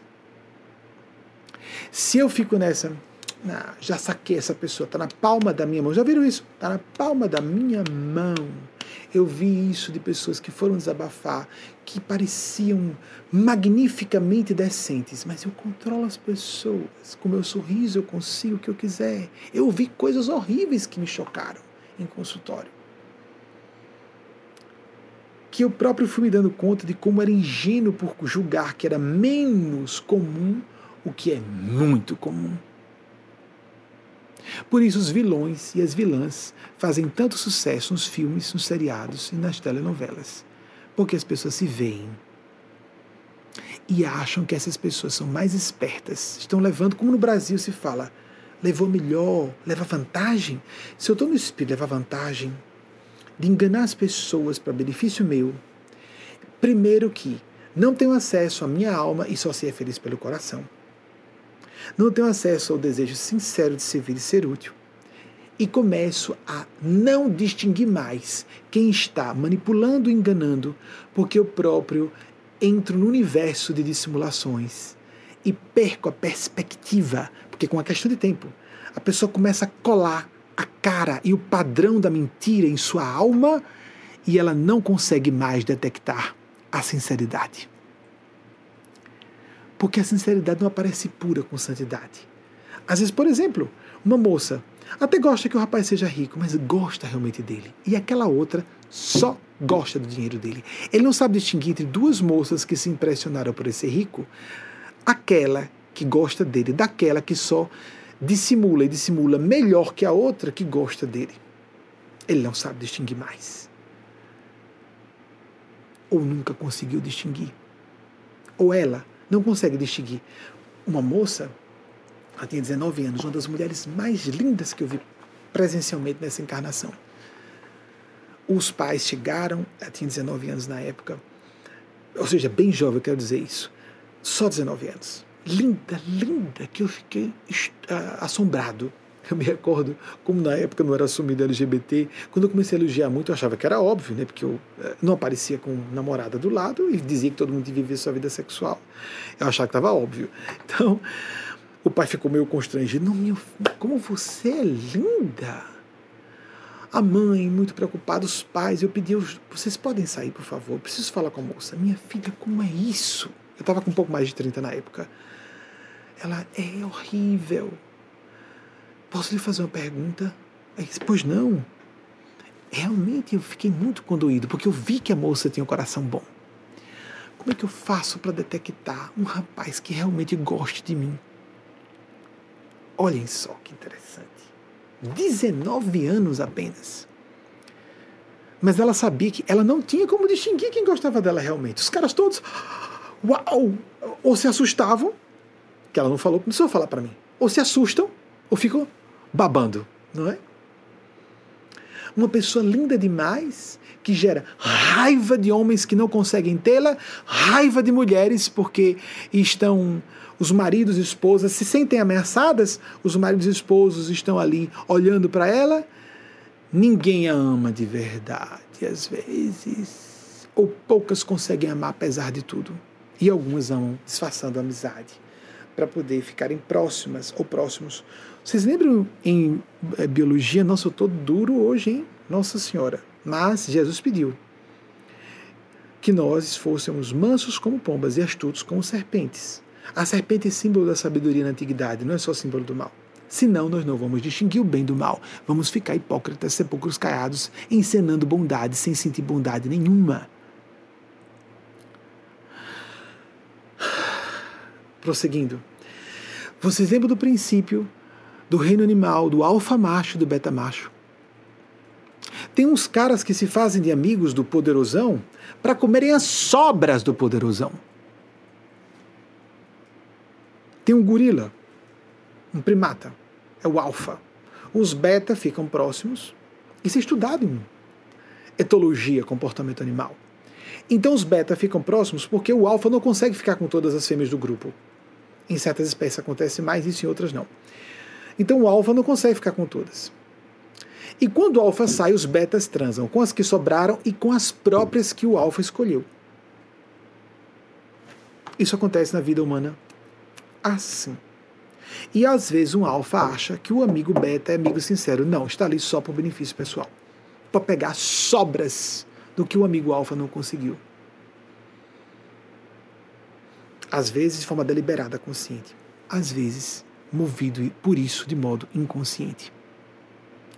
Nós temos que sair da superfície da máscara social de, do, da pessoa sempre agradável, sempre gentil, sempre amável, sempre dizendo tudo que a gente concorda, sempre balançando a cabeça, sim, sim, sim. Porque também tem pessoas no extremo oposto, que só querem contrariar, aborrecer, revoltadas. Não dá, não. Nós temos que encontrar um ponto de equilíbrio. Mas pessoas em destaque se acostumam a ser aduladas. Se acostumam a só querer pessoas que as tratem assim o tempo inteiro e perdem a perspectiva de quem são as pessoas realmente amigas dela. Exigir respeito no relacionamento social começa com a própria pessoa que é líder tratar com muito respeito as outras pessoas, com muita amabilidade das outras pessoas, aguardando que haja uma reciprocidade.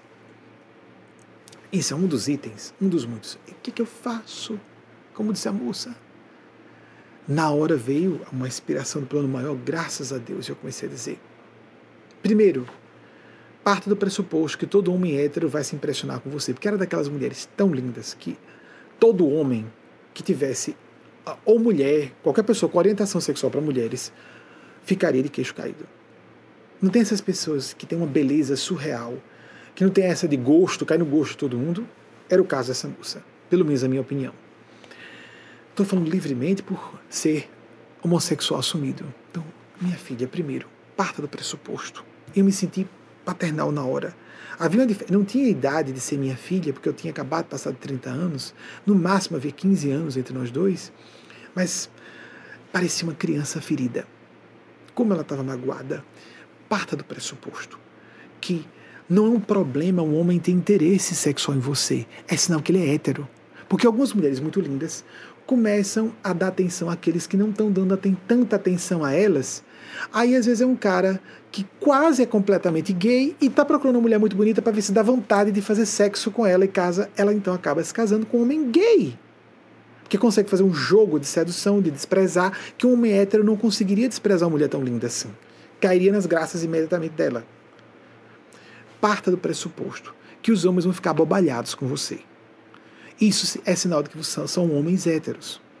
Homens gays vão ficar impressionados com sua beleza. Mulheres héteros vão ficar impressionadas e magoadas. Homens gays podem ficar magoados porque perdem relacionamentos bissexuais para você. Mas um homem hétero, isso não é um problema. Se é para casamento, ele vai ter que ter interesse em você. A mesma coisa. Em relação a dinheiro e poder. Pessoas com interesse no seu dinheiro, no seu poder. Meu Deus, você isso é normal. É um chefe. Ah, tá tratando assim porque é chefe. É lógico. Existem tratamentos respeitosos no meio social, se chama networking. É horrível quando a pessoa faz só por causa disso. Mas haver um pouco de interesse é humano, é normal. Mas a pessoa não consegue distinguir, às vezes, o pouco interesse da pessoa que é movida por aquele interesse, dissimula uma amizade que não sente para obter um benefício. Vocês veem a diferença? O cara que só está disposto a mentir, a falar qualquer coisa para levar aquela moça para cama e casar com aquela moça, mente, faz qualquer negócio, porque o propósito dele é aquele, de ele continuar demonstrando quais são as opiniões dele, ainda que magoe a moça, ainda que possa perder a moça. Quais são os interesses dele, quais são os valores dele, qual o projeto de vida dele. Porque é muito comum que as pessoas mintam mais quando querem seduzir alguém. Escondem quem realmente são. Não funciona. Não vai dar certo esse casamento. Esse relacionamento não vai vingar. Principalmente porque a outra vai continuar sendo abordada por terceiros que vão levar essa moça ou esse rapaz. Observe como esse rapaz, além disso tudo que eu falei de valores, interesses, como esse rapaz age com outras pessoas. Com familiares, com amigos homens, com pessoas de classes sociais ditas inferiores. E como ele faz tudo isso? Fora dos seus olhos. Porque ele pode parecer um homem muito gentil e amável nos seus olhos, dentro de seus olhos, para impressionar você, e pelas suas costas agir de forma diferente. Ou seja, o que eu pedi a ela, analise o caráter do rapaz. Informe-se sobre quem ele realmente é. Não se impressione com a forma como ele vai tratar você, porque todos, os bons e os ruins, os honestos e os desonestos, vão ficar abobalhados. Mas vão ter mais jogo de cintura para não ficarem tão ridículos os manipuladores, os espertos, os que têm mau caráter. E às vezes uma moça muito bonita e de bom coração acaba nas mãos de um predador e de um cara que só quer expô-la e exibi-la publicamente. E um cara muito bom, mas que é capaz e inteligente, chegou a uma posição profissional, econômica, política, o que for alta, pode estar com a moça apenas mais esperta, que conseguiu enganá-lo mais e levou o troféu do homem rico e poderoso para casa. Isso acontece muito nos dois gêneros. Eu falei o caricatural o estereotipado. Pode ser um homem bonitinho que está buscando uma mulher rica para casar. Aí a gente diz assim: não, não, mas não, não, o rapaz não teve intenção de casar com uma mulher rica. Aí a gente vê três rapazes na mesma família e os três se casam com mulheres de famílias ricas.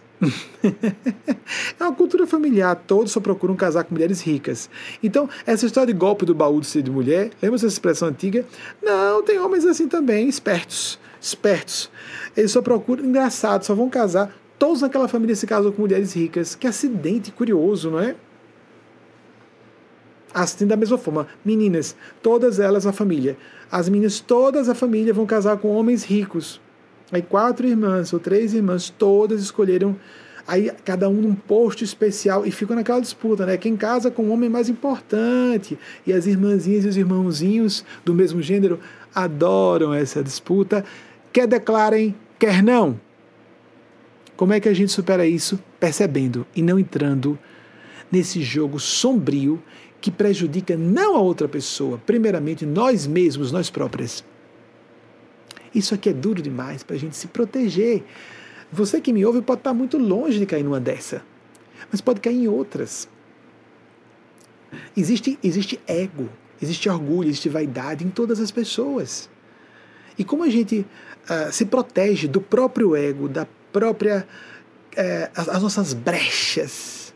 Como é que a gente se protege é, como, como a gente se protege tendo flancos, percebendo onde está o flanco, onde é que está a abertura na minha barreira, para eu perceber e dar um jeitinho ali enquanto eu não, uma, vamos imaginar a muralha de um castelo. Aí tem uma parte que está derrubada da muralha. A gente tem que vigiar aquele flanco. Mas se eu digo, não, eu não tenho essa tendência, eu não tenho essa inclinação, o flanco fica aberto não vai deixar de existir porque eu quero ter imagem que jamais eu seria seduzida ou seduzido por tal coisa ou qual, qual outra coisa. Nós temos que nos enxergar no espelho da alma com mais honestidade. Nós mentimos muito para nós mesmas e nós próprios. Quando eu falo isso, muitas vezes a pessoa fica catando: ah, tem fulana de tal. A fulana pode ser exatamente o que você está pensando, ou o fulano. Mas o fulano e a fulana são assuntos, as escolhas que vão trazer infelicidade para essa pessoa são escolhas daquela pessoa, não são as suas escolhas. As suas podem não ser tão dramáticas como estou apresentando, as nossas podem não ser tão dramáticas. Mas nós temos que saber quais são os nossos limites. Não só para nos proteger do ataque, da malevolência, do interesse subalterno de terceiros, mas das nossas próprias tendências autodestrutivas. Como, por exemplo, se eu me acho máximo numa certa atividade, ou uh, tenho uma ideia de ter aptidões, inteligência a mais do que tenho, eu posso assumir um compromisso que me arrebente à frente. Eu me recordo que no início dos anos 2000, um rapaz que frequentava o nosso grupo, é, eu soube que ele disse. É, na verdade, ele estava na fronteira de um distúrbio psiquiátrico. Dava para perceber. Quando nós estamos treinados, nós percebemos isso, mesmo não sendo um psiquiatra, um psicólogo, a gente nota linhas gerais. Às vezes, até de forma bastante aguda. Eu trabalho com a espiritualidade, não com o distúrbio mental. Então a gente tem que distinguir também. Assim como um bom psiquiatra bom psicólogo, psicóloga tem que saber, uma boa psiquiatra, que ali não é distúrbio mental, ali é um fenômeno transpessoal. A pessoa tem que se informar. Há áreas de ciência que estudam isso. Né? Antropologia, a etnologia. Existem várias escolas acadêmicas, científicas, sérias, estudando esses fenômenos. Está no Código de Doenças Internacionais. Possessão. Está lá. Existe isso. A gente pode estar informado ou não. Então, rapaz à beira do distúrbio mental, eu fiquei preocupado. Ele frequentava a nossa palestra disse: Eu quero falar com você. Eu estava no início da casa de 30 anos, eu estava chegando na casa de 30, que é a diferença de 4 anos apenas entre nós dois. 4 ou 3, eu não vou me lembrar o certo.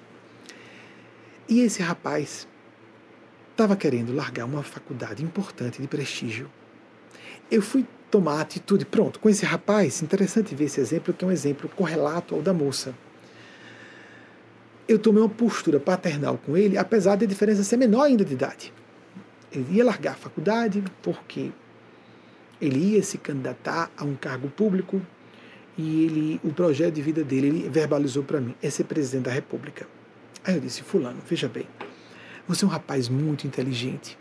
Ele começou a fazer isso na mesa, com dois dedos consciência, pare, encerre, encerre, encerre. Por favor, é, tenha paciência comigo, deixa eu falar tudo para eu ficar com a consciência em paz. Você é um rapaz inteligente, autodisciplinado, muito. Você consegue se colocar para estudar. Você passou no vestibular difícil. Posso lhe pedir um favor? Termine sua faculdade. Vai ser importante a graduação para você. E não vai atrapalhá-lo caso você atinge esse objetivo de chegar à presidência da República. Pronto. Era 2000 alguma coisa. Lula havia acabado de chegar à presidência da República. Então eu disse. E ele bateu na mesa. Quando eu começava a chegar nos pontos graves, ele batia na mesa. Por favor, tenha um pouco de paciência. Eu tive que usar toda dose, eu chamo de caridômetro. Ligo o volume máximo do caridômetro. Caridade, meu Deus do céu, porque é a hora dar uma bronca, né? O pai e a mãe não tem que segurar de vez em quando. Rapaz, é para sacudir esse sujeito, tá fora do senso, tá fora da, da, de uma perspectiva realista de vida. Veja bem, quando você fala de presidência, saindo da faculdade que você saiu, saindo de uma rota segura de prestar serviço ao próximo. Eu vou até dizer qual era a faculdade, de medicina. O rapaz estava saindo da faculdade de medicina. É, posso pedir a você só isso, que você volte à sua faculdade, por tudo que você já me ouviu, pelo respeito que você tem a mim. Termine sua faculdade de medicina. É tudo bem. Se eu não fosse presidente da República, seria o médico dos pobres como Bezerra de Menezes. o cara tinha um narcisismo delirante. Ou ele ia ser presidente da República, ou ele ia ser o santo dos pobres, ou era santo muito poderoso, tudo era muito alguma coisa. Esse rapaz mais uma vez, é uma caricatura de situações mais simples, graus brandos de distúrbio cognitivo que as pessoas têm e não percebem. Loucura também é uma espécie de coeficiente maior ou menor nas pessoas. O rapaz era branco, alto, privilégio, né? Homem, branco, alto, hétero. Ele disse: Eu posso pedir a você só isso. Você me garante que vai terminar sua faculdade de medicina? Termina. Agora deixa eu falar, me permita terminar sobre o seu propósito da presidência da República. Aí era a hora que ele batia mais na mesa. Você deve estar impressionado com o episódio de Lula. Eu não estou aqui defendendo a pessoa de Lula. Não interessam minhas opiniões políticas. Eu sou democrata, ardorosamente claro. Quem não é democrata é autocrata. E democracia é democracia, ponto. Essa história de direita e esquerda é uma tolice. Democracia, respeito aos direitos civis, respeito aos direitos individuais. Eu fui muito duro em 2018 falando sobre isso em público. Depois as pessoas resolveram se manifestar quando tudo já tinha acontecido. Democracia, respeito aos direitos individuais civis. Ponto. Não interessa a parte de esquerda, de direita, ser lulista ou não. O fato é que Luiz Inácio Lula da Silva, Luiz Inácio Lula da Silva é um gênio. Se a pessoa não quiser considerar que ele seja decente, idealista, o que for, para mim, em alguns aspectos, ele é até ingênuo. Não vejo nenhuma astúcia, na minha opinião, não vejo. É um homem inteligentíssimo. Alguém vai duvidar que ele seja com quarto ano primário, quarto ano de ensino fundamental, chegar à presidência da República num país complexo como o Brasil? Alguém tem dúvida? O carisma, a capacidade de liderança desse homem? Então eu disse a ele: veja, você deve estar impressionado porque Lula chegou ao poder. Lula, na sua idade, porque ele estava próximo dos 30, já estava impressionando no ABC paulista. Não só hipnotizando multidões com sua verve extraordinária, porque ele vibra sinceramente aquilo em que acredita. Não se trata de jogos complexos de manipulação, ele acredita naquilo. Como sempre foi conhecido como uma pessoa com habilidades excepcionais de negociação. Ele se sentava à mesa com militares, empresários e sindicalistas. Ele conseguia, dentro do ápice da ditadura, fazer isso. Eu comentei isso com o rapaz em palavras aproximadas. Lula não é uma pessoa normal. Ele tem um português truncado aqui ali, bobagem, porque na época ainda estava terminando de refinar. Ele erra aqui ou ali o português. Não se impressione com isso. A instrução dele apenas não foi prestigiada. E depois ele foi corrigindo tudo isso. E depois ele começou a se informar sobre todos os assuntos essenciais. Vários professores ínclitos de grandes academias brasileiras começaram a dar aulas diretas a ele sobre esses assuntos complexos de economia, de política, etc. E o cara assimilou, sem fazer um curso superior, sem coisa nenhuma, e foi à presidência da República. Aí eu disse a ele: Lula não é referencial para você. Ele é um gênio na habilidade de relacionamento interpessoal. Aí então o rapaz bateu. Eu posso desenvolver isso? Não, não pode. Você é um rapaz tímido, introvertido e muito vaidoso. Você não consegue se expor a críticas. Você não consegue trabalhar em equipe.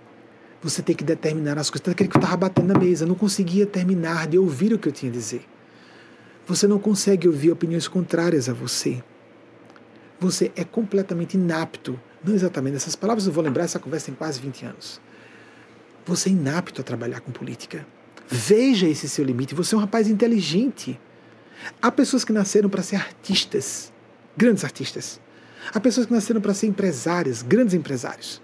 Há pessoas que até podem geminar, serem empresários com artistas. Outras que são grandes é, profissionais de gabinete, como um médico, uma médica. E ter muita inteligência no área não significa é fácil a pessoa aumentar a ideia de sua capacidade. Rapidamente, é muito comum pessoas com inteligência acima da média serem presunçosas. É muito comum. Ah, eu sou muito inteligente, eu consegui tudo, vou conseguir isso também. Vai se arrebentar lá na frente. E com consequências kármicas graves. Se conseguir, porque pode não conseguir, pode ter consequências graves. A pessoa não percebe que é um manda-chuva. A pessoa não percebe que não tem aptidão para ser, para relacionamento em equipe, de ouvir coisas muito contrárias naquela serenidade quase calculista, quase cínica. Habilidade política não é brincadeira, por isso que é muito comum haver psicopatas. Porque a pessoa tem que ter muito sangue frio, muita, muita flexibilidade psicológica e moral para conviver com todo gênero de pessoas e negociar com todas elas. Isso não é simples. Para pessoas decentes, não. Só é simples para pessoas que são que tem maus caracteres. Que aí escondo aqui, minto ali. Se a pessoa não tem nenhum problema com mentir, com fazer vistas grossas para problemas que não podem ser resolvidos de imediato, aí ela se dá bem na política. Mas uma pessoa decente, uma pessoa de bem, tem que ter habilidades extraordinárias. Tem que ter habilidades extraordinárias de trabalho de equipe, mesmo que seja mau caráter. Mas sendo bom caráter, mais ainda. Mais ainda. Se eu não percebo minhas limitações, eu estabeleço metas de vida impróprias para as minhas capacidades. Eu comentei com ele, filho, como eu, eu não falei filho, né, mas diria hoje, não se desenvolve aptidão para relacionamento interpessoal tomando algumas aulas durante dois anos. Não é como ir para musculação, academia e botar músculo. Aptidões de relacionamento interpessoal se desenvolvem no correr de várias reencarnações. Aí ele começou a bater de novo. Não é como pegar um livro, por exemplo, na faculdade de medicina, eu sei, não é como você pegar um livro de medicina e memorizar um monte de termos técnicos e compreender o que gênios da medicina e da ciência pesquisaram no passado. Essa é a sua aptidão. Você não pode pegar um manual de como se portar e realmente conseguir se portar na prática sem você ter essa aptidão psicológica desenvolvida em suas estruturas psíquicas. Isso não se desenvolve assim da noite para o dia. Porque eu quero, porque eu posso, eu vou, eu quero e vou e quebra a cara, bate a cara na parede. E às vezes prejudica a multidão inteira junto com ele ou junto com ela. É de suma importância, defesa pessoal. Eu vou provar que eu posso. Não queira provar a ninguém. A ninguém que você pode. Você tem que avaliar com cuidado se você realmente pode. Ah, mas tem umas cinco pessoas que têm certeza que eu consigo. Cuidado! Elas podem ter, ser até bem intencionadas. Elas podem não estar lendo você direito. Cuidado com as pessoas que só dizem o que você quer ouvir. Ah, você consegue, você consegue tudo. É muito comum pessoas de êxito, pessoas inteligentes, pessoas que têm bastante sucesso em certas áreas acharem que podem fazer qualquer coisa. É lógico que não podem, mas elas param de ver isso. É um distúrbio cognitivo. A presunção, a vaidade, a arrogância geram distúrbios cognitivos, ou seja, vemos o um mundo empenado, distorcido. A distorção cognitiva é isso, eu não consigo ver. Vou quebrar cara para depois. Como é que eu não vi antes? Dava para ver. Não é humildade, não é lucidez, ser autocrítico realmente. E buscar não essa hipnose de sucesso. A pessoa sempre fica escalando. Primeiro, vou ficar rica. Agora, quero ficar poderosa. Agora, quero. E sempre uma meta, sempre atrás, sempre correndo atrás da próxima meta. E aqui, como ela está. Ela diz: Ah, eu gosto de fazer isso. Não, não ela gosta daquilo porque traz sucesso para ela naquilo ali. Ela não gosta daquilo realmente. Ela não sente o coração vibrar com aquilo ali. Ela, ela está naquele frisson do jogador. Está entrando mais dinheiro. Uau! Como se o cara tivesse alto numa festa ou bebendo. As endorfinas. Eu gosto de fazer isso porque, para uma pessoa, na era da internet, dá mais curtidas ou visualizações ou isso, ou mais dinheiro para o empresário, ou mais votos para um político. Essa euforia não tem nada a ver com felicidade, nem com realização profunda.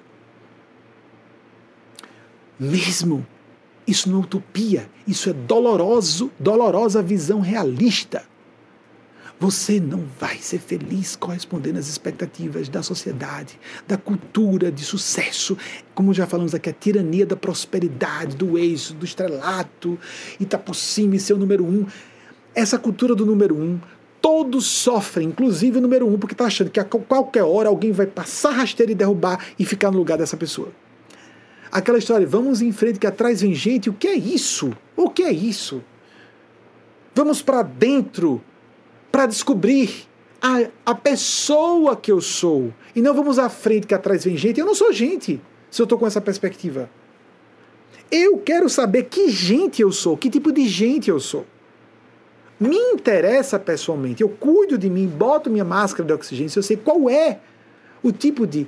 Que tipo de psicologia eu sou, o que é oxigênio para mim. Só você pode responder isso para você. Para pessoas é arte, para outras é matemática, para outras é aquela enorme satisfação aristocrática de empresários, de terem muito dinheiro, porque vem, meu Deus, como estou dando empregos a muitas pessoas. E ah, vai dizer que tem gente assim? Tem! Tem pessoas até que têm a paixão de ser o pai da multidão, a mãe da multidão, assim como a mãe aristocrática, empresária. A mãe da multidão e adota uma cidade vai ser prefeita. É assim que deveria ser o ideal político, uma grande mãe coletiva, um grande pai coletivo. Uma senhora, por exemplo, em Sergipe, que é política é, é, conhecida, com sua família de políticos decentes, honestos. E aí, então eu conhecia detalhes é, pelo filho dela, dizendo que ela fica, ah, meu Deus, é um miserável. Lá vai ela. Aí descia no morro, na, na, na miséria, e ficava catando e arranjando, tirando o próprio bolso para comprar um remédio. Era mãe de todo mundo, só dava certo, porque era uma prefeitura de uma cidade interior. Mas isso é a pessoa que tem a vocação política pela alma, ela tem que se sentir mãe da coletividade. Posso falar com uma pessoa que não tem? Digo isso desde a minha casa de 20 anos, já fui abordado, ok, ok, ok, ok. Não tenho nenhuma pretensão política, nunca tive desde a casa de 20 anos, estou com 50 anos a completar, a serem completados nesse mês, não tenho. Mas é uma função psicologicamente parecida com a minha. Eu tenho um perfil de pai coletivo. Ser orientador espiritual é isso, um pouco adotar adultos, adultas. Graças a Deus, pais e mães que são pais e mães, sejam biológicos, biológicas ou adotivos, adotivas, vocês sabem o que é ser pai e mãe de criança e adolescente. Eu me poupei disso. Eu só sei ser pai ou orientador. Não é pai, não é pai, é diferente. De adultos e adultas. Me dou esse luxo. e vocês criem suas crianças e adolescentes. Os adolescentes e as adolescentes me acompanham, já têm perfil adulto, senão não me ouviriam. Se cansam, mudam de canal e não querem ouvir, não é? É natural. E os adolescentes emocionais e morais também mudam. Ou mudam de canal na TV, ou simplesmente, ah, não vou acompanhar mais esse cara não. Ok, ok. Quem precisa me ouvir precisa muito. Esse discurso não está acontecendo em outro lugar. E quem precisa de outra coisa tem muita opção. Gente, para dizer que você seja bonzinho e elogiar você dizer que é tudo legal, tem sempre. Ou então só atacar por atacar, porque você está em cima, então joga pedra porque está no sucesso. É inveja, só inveja. Aí a pessoa se acostumar. Tem um grupo de aduladores que ela acha que é honesta ou está do lado dela, e um grupo de haters que atacam porque estão com inveja. Bem, tão maniqueísta assim? Tão simples assim? É mais fácil se enganar. Eu sei que não é tão simples assim, mas a pessoa está próxima disso. Sem perceber. Muita gente inteligente, atenção, sem distúrbio mental, sem falta de caráter, está mergulhada nessa ilusão que eu estou falando. Em graus variados, um pouco todas e todos nós. E a gente está fora quando percebe onde entra, quando entra, quando acontece. Quem faz, qual a intenção de quem faz? Claro que todos têm pontos cegos, mas temos menos quando derrubamos esses véus de ilusões e começamos então a perceber: ah, aquela pessoa ali se aproxima de mim, o interesse é esse, esse, esse. Que tristeza. Então, cada vez mais só se aproximam, não vai faltar quem chegue com interesses subalternos perto dessas pessoas, porque elas estão em destaque. Vocês compreendem? Que, que cena trágica, que trágica ironia. Elas confirmam a tese dela que todos estão interessados. Porque elas espantam as pessoas decentes, que iam com outras intenções, que tem que se como saber se a pessoa tem outras intenções. Como? Pelo comportamento dessas pessoas, pela história de vida dessas pessoas, pela forma como falam, como sentem, com quem elas se relacionam. A gente tem como saber. Se a gente quebrar um pouco a paixão de, de abraçar o próprio ego, o orgulho, eu sou isso ou aquilo. Se ele quiser ser, realmente cuidar de si, a gente tem como enxergar melhor a si próprio. Não, eu não vou dizer isso de mim. Qual é aquela história? Se eu não me achar bonito, quem vai achar? Se eu vejo que eu tenho deficiências, eu vou cuidar, vou, como as mulheres comentam, né? Botar um batomzinho, né? Pelo menos arrumar o cabelo. Não, se eu não percebo que eu sou um cara antipático, ou sou um cara autoritário, eu não vou governar, eu não vou administrar essa minha deficiência, eu vou, vou me prejudicar muito mais. Não vai ser a base de eu julgar que estou me defendendo, alimentando num viveiro do inferno o próprio pandemônio em que eu vou me precipitar, porque eu quero estar com a razão. Em vez de buscar, ah, temos aqui, liberado Nelson Hungria, 1891, 1969. Conseguimos uma, imagem liberada Nelson Hungria. Ah, que bom.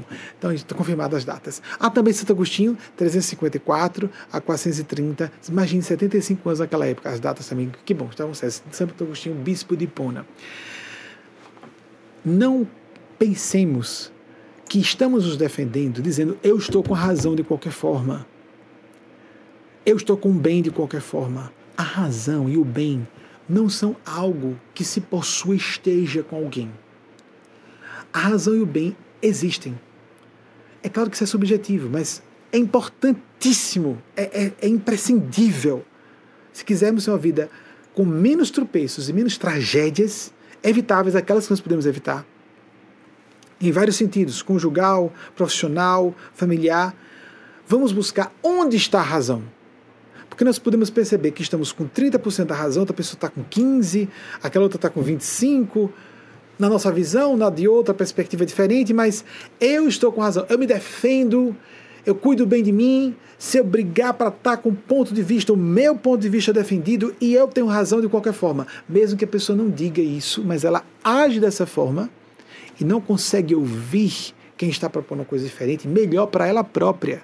Em vez de ver quem está com a razão, é onde está a razão, o que é a razão, o que é o bom senso, qual é a abordagem mais sensata na situação.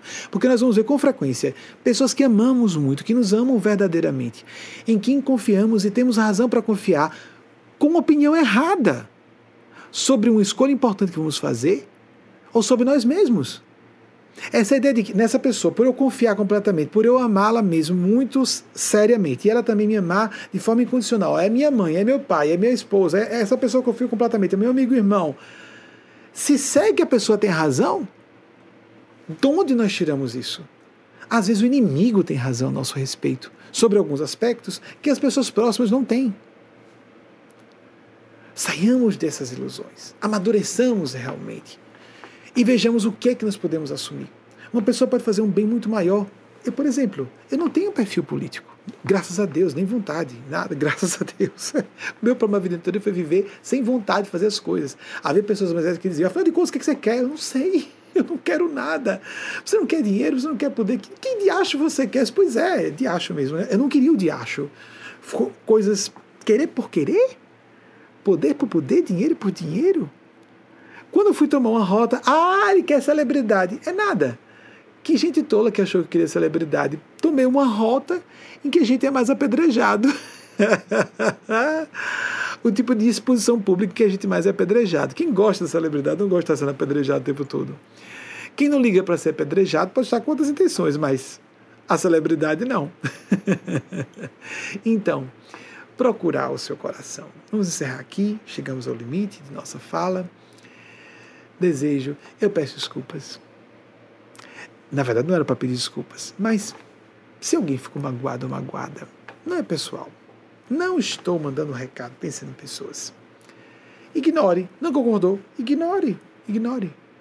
Ouça o sagrado, a sagrada voz de sua consciência, mas tenha cuidado se é realmente sua consciência. Se não é só a sua conveniência pessoal ou de grupo se não é apenas uma opinião padrão da sua organização, a organização profissional, digamos, uma empresa, uma instituição pública de que você faz parte. Às vezes tem uma cultura organizacional, uma cultura familiar que estabelecem regras e certezas que parecem inamovíveis, inquestionáveis. Preste atenção se é sua consciência realmente e esse tipo de leitura intuitiva, a interlegere, a leitura de dentro, a intuere, a, intu, a intuir, ler o que está dentro, que às vezes é desconfortável.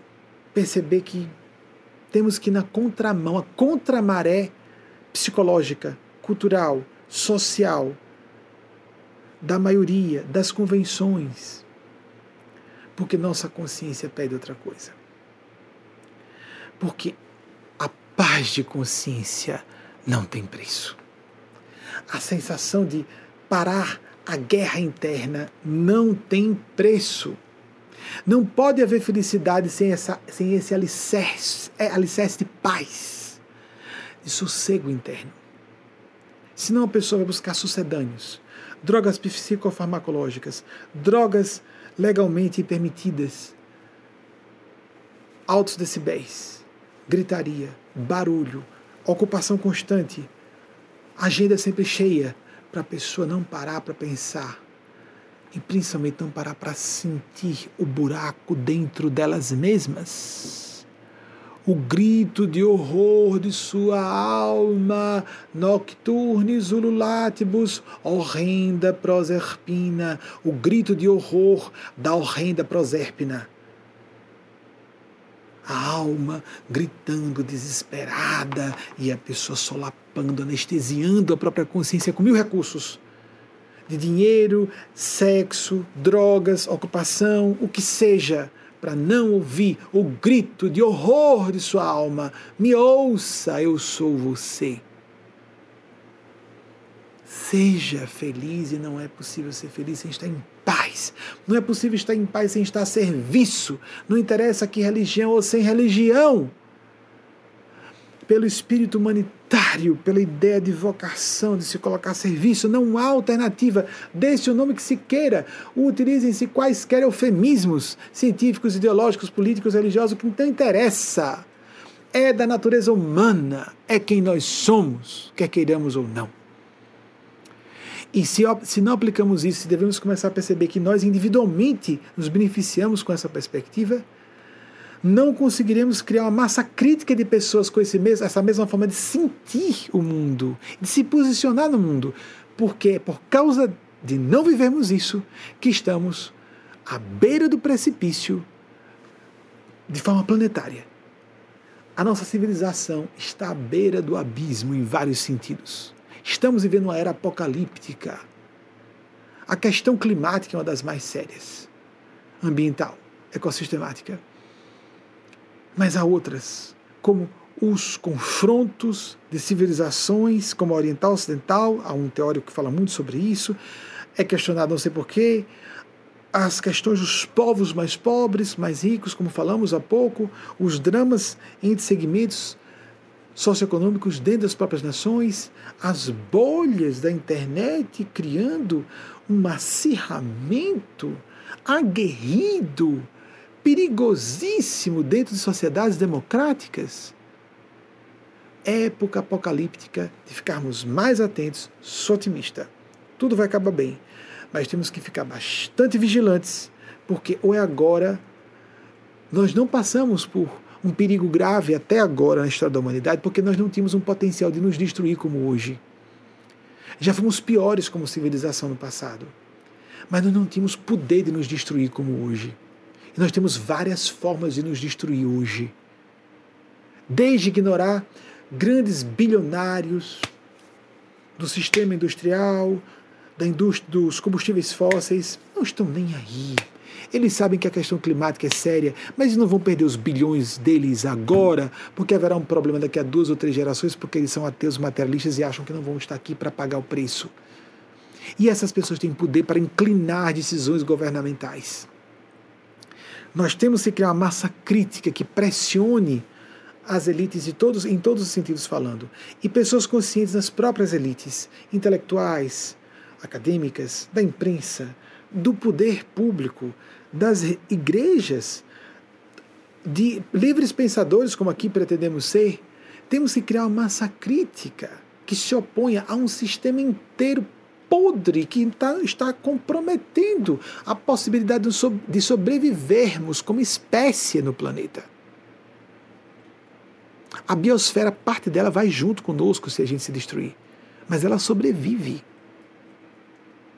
mesmo que haja uma guerra nuclear de grandes proporções. As baratas vão evoluir. A evolução vai começar a partir de baratas e alguns insetos.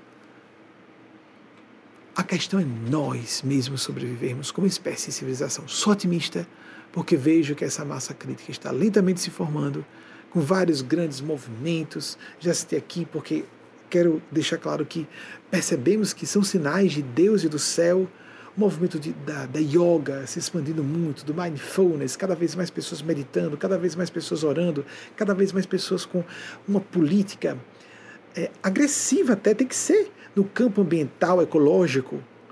Nós estamos vendo a geração Z, esses que nasceram a partir de 96, 97, muito mais alertas para isso, porque podem contemplar no espaço da vida física deles próprios um armagedon ecológico acontecer.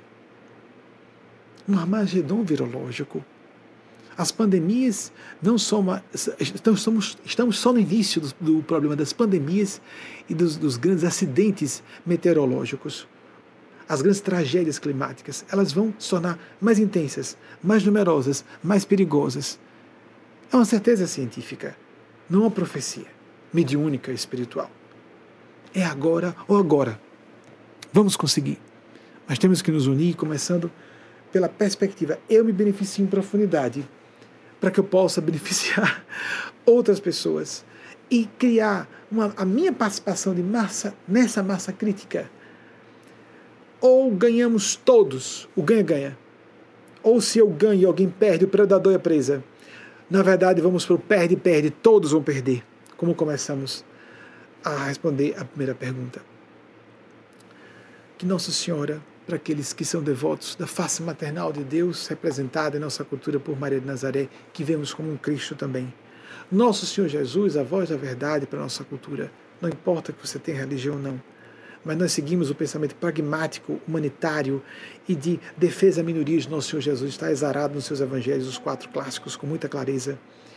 E nosso Senhor Gabriel, aquele ser que visitou Maria, fez grávida de nosso Senhor Jesus, nos defendam, nos protejam, nos amparem e salvem a nossa civilização por meio dessas iniciativas que eles vão inspirando em líderes de todos os setores, na terra inteira. E nós, indivíduos, cidadãos e cidadãs, aparentemente sem influência, estamos nas redes sociais, todo mundo tem influência, não percebe. Vamos definir a qualidade da nossa influência. Tem até aspecto místico, como você ora, como você medita. O poder incrível de quem está em estado de consciência benevolente para neutralizar um número muito maior de pessoas que está com intenções pérfidas, mesquinhas, primitivas. Podemos vencer, estamos vencendo. A questão é o tempo que vamos levar para isso, o quanto vamos sofrer. Mas a terra está salva. Fala, agora estou falando de forma profética. A terra está salva. É o que os mestres e mestres do plano sublime estão dizendo. Vamos fazer a nossa parte para que isso aconteça mais rapidamente, com menos sofrimento. Assim seja. Até o próximo domingo, se as forças de Deus autorizarem.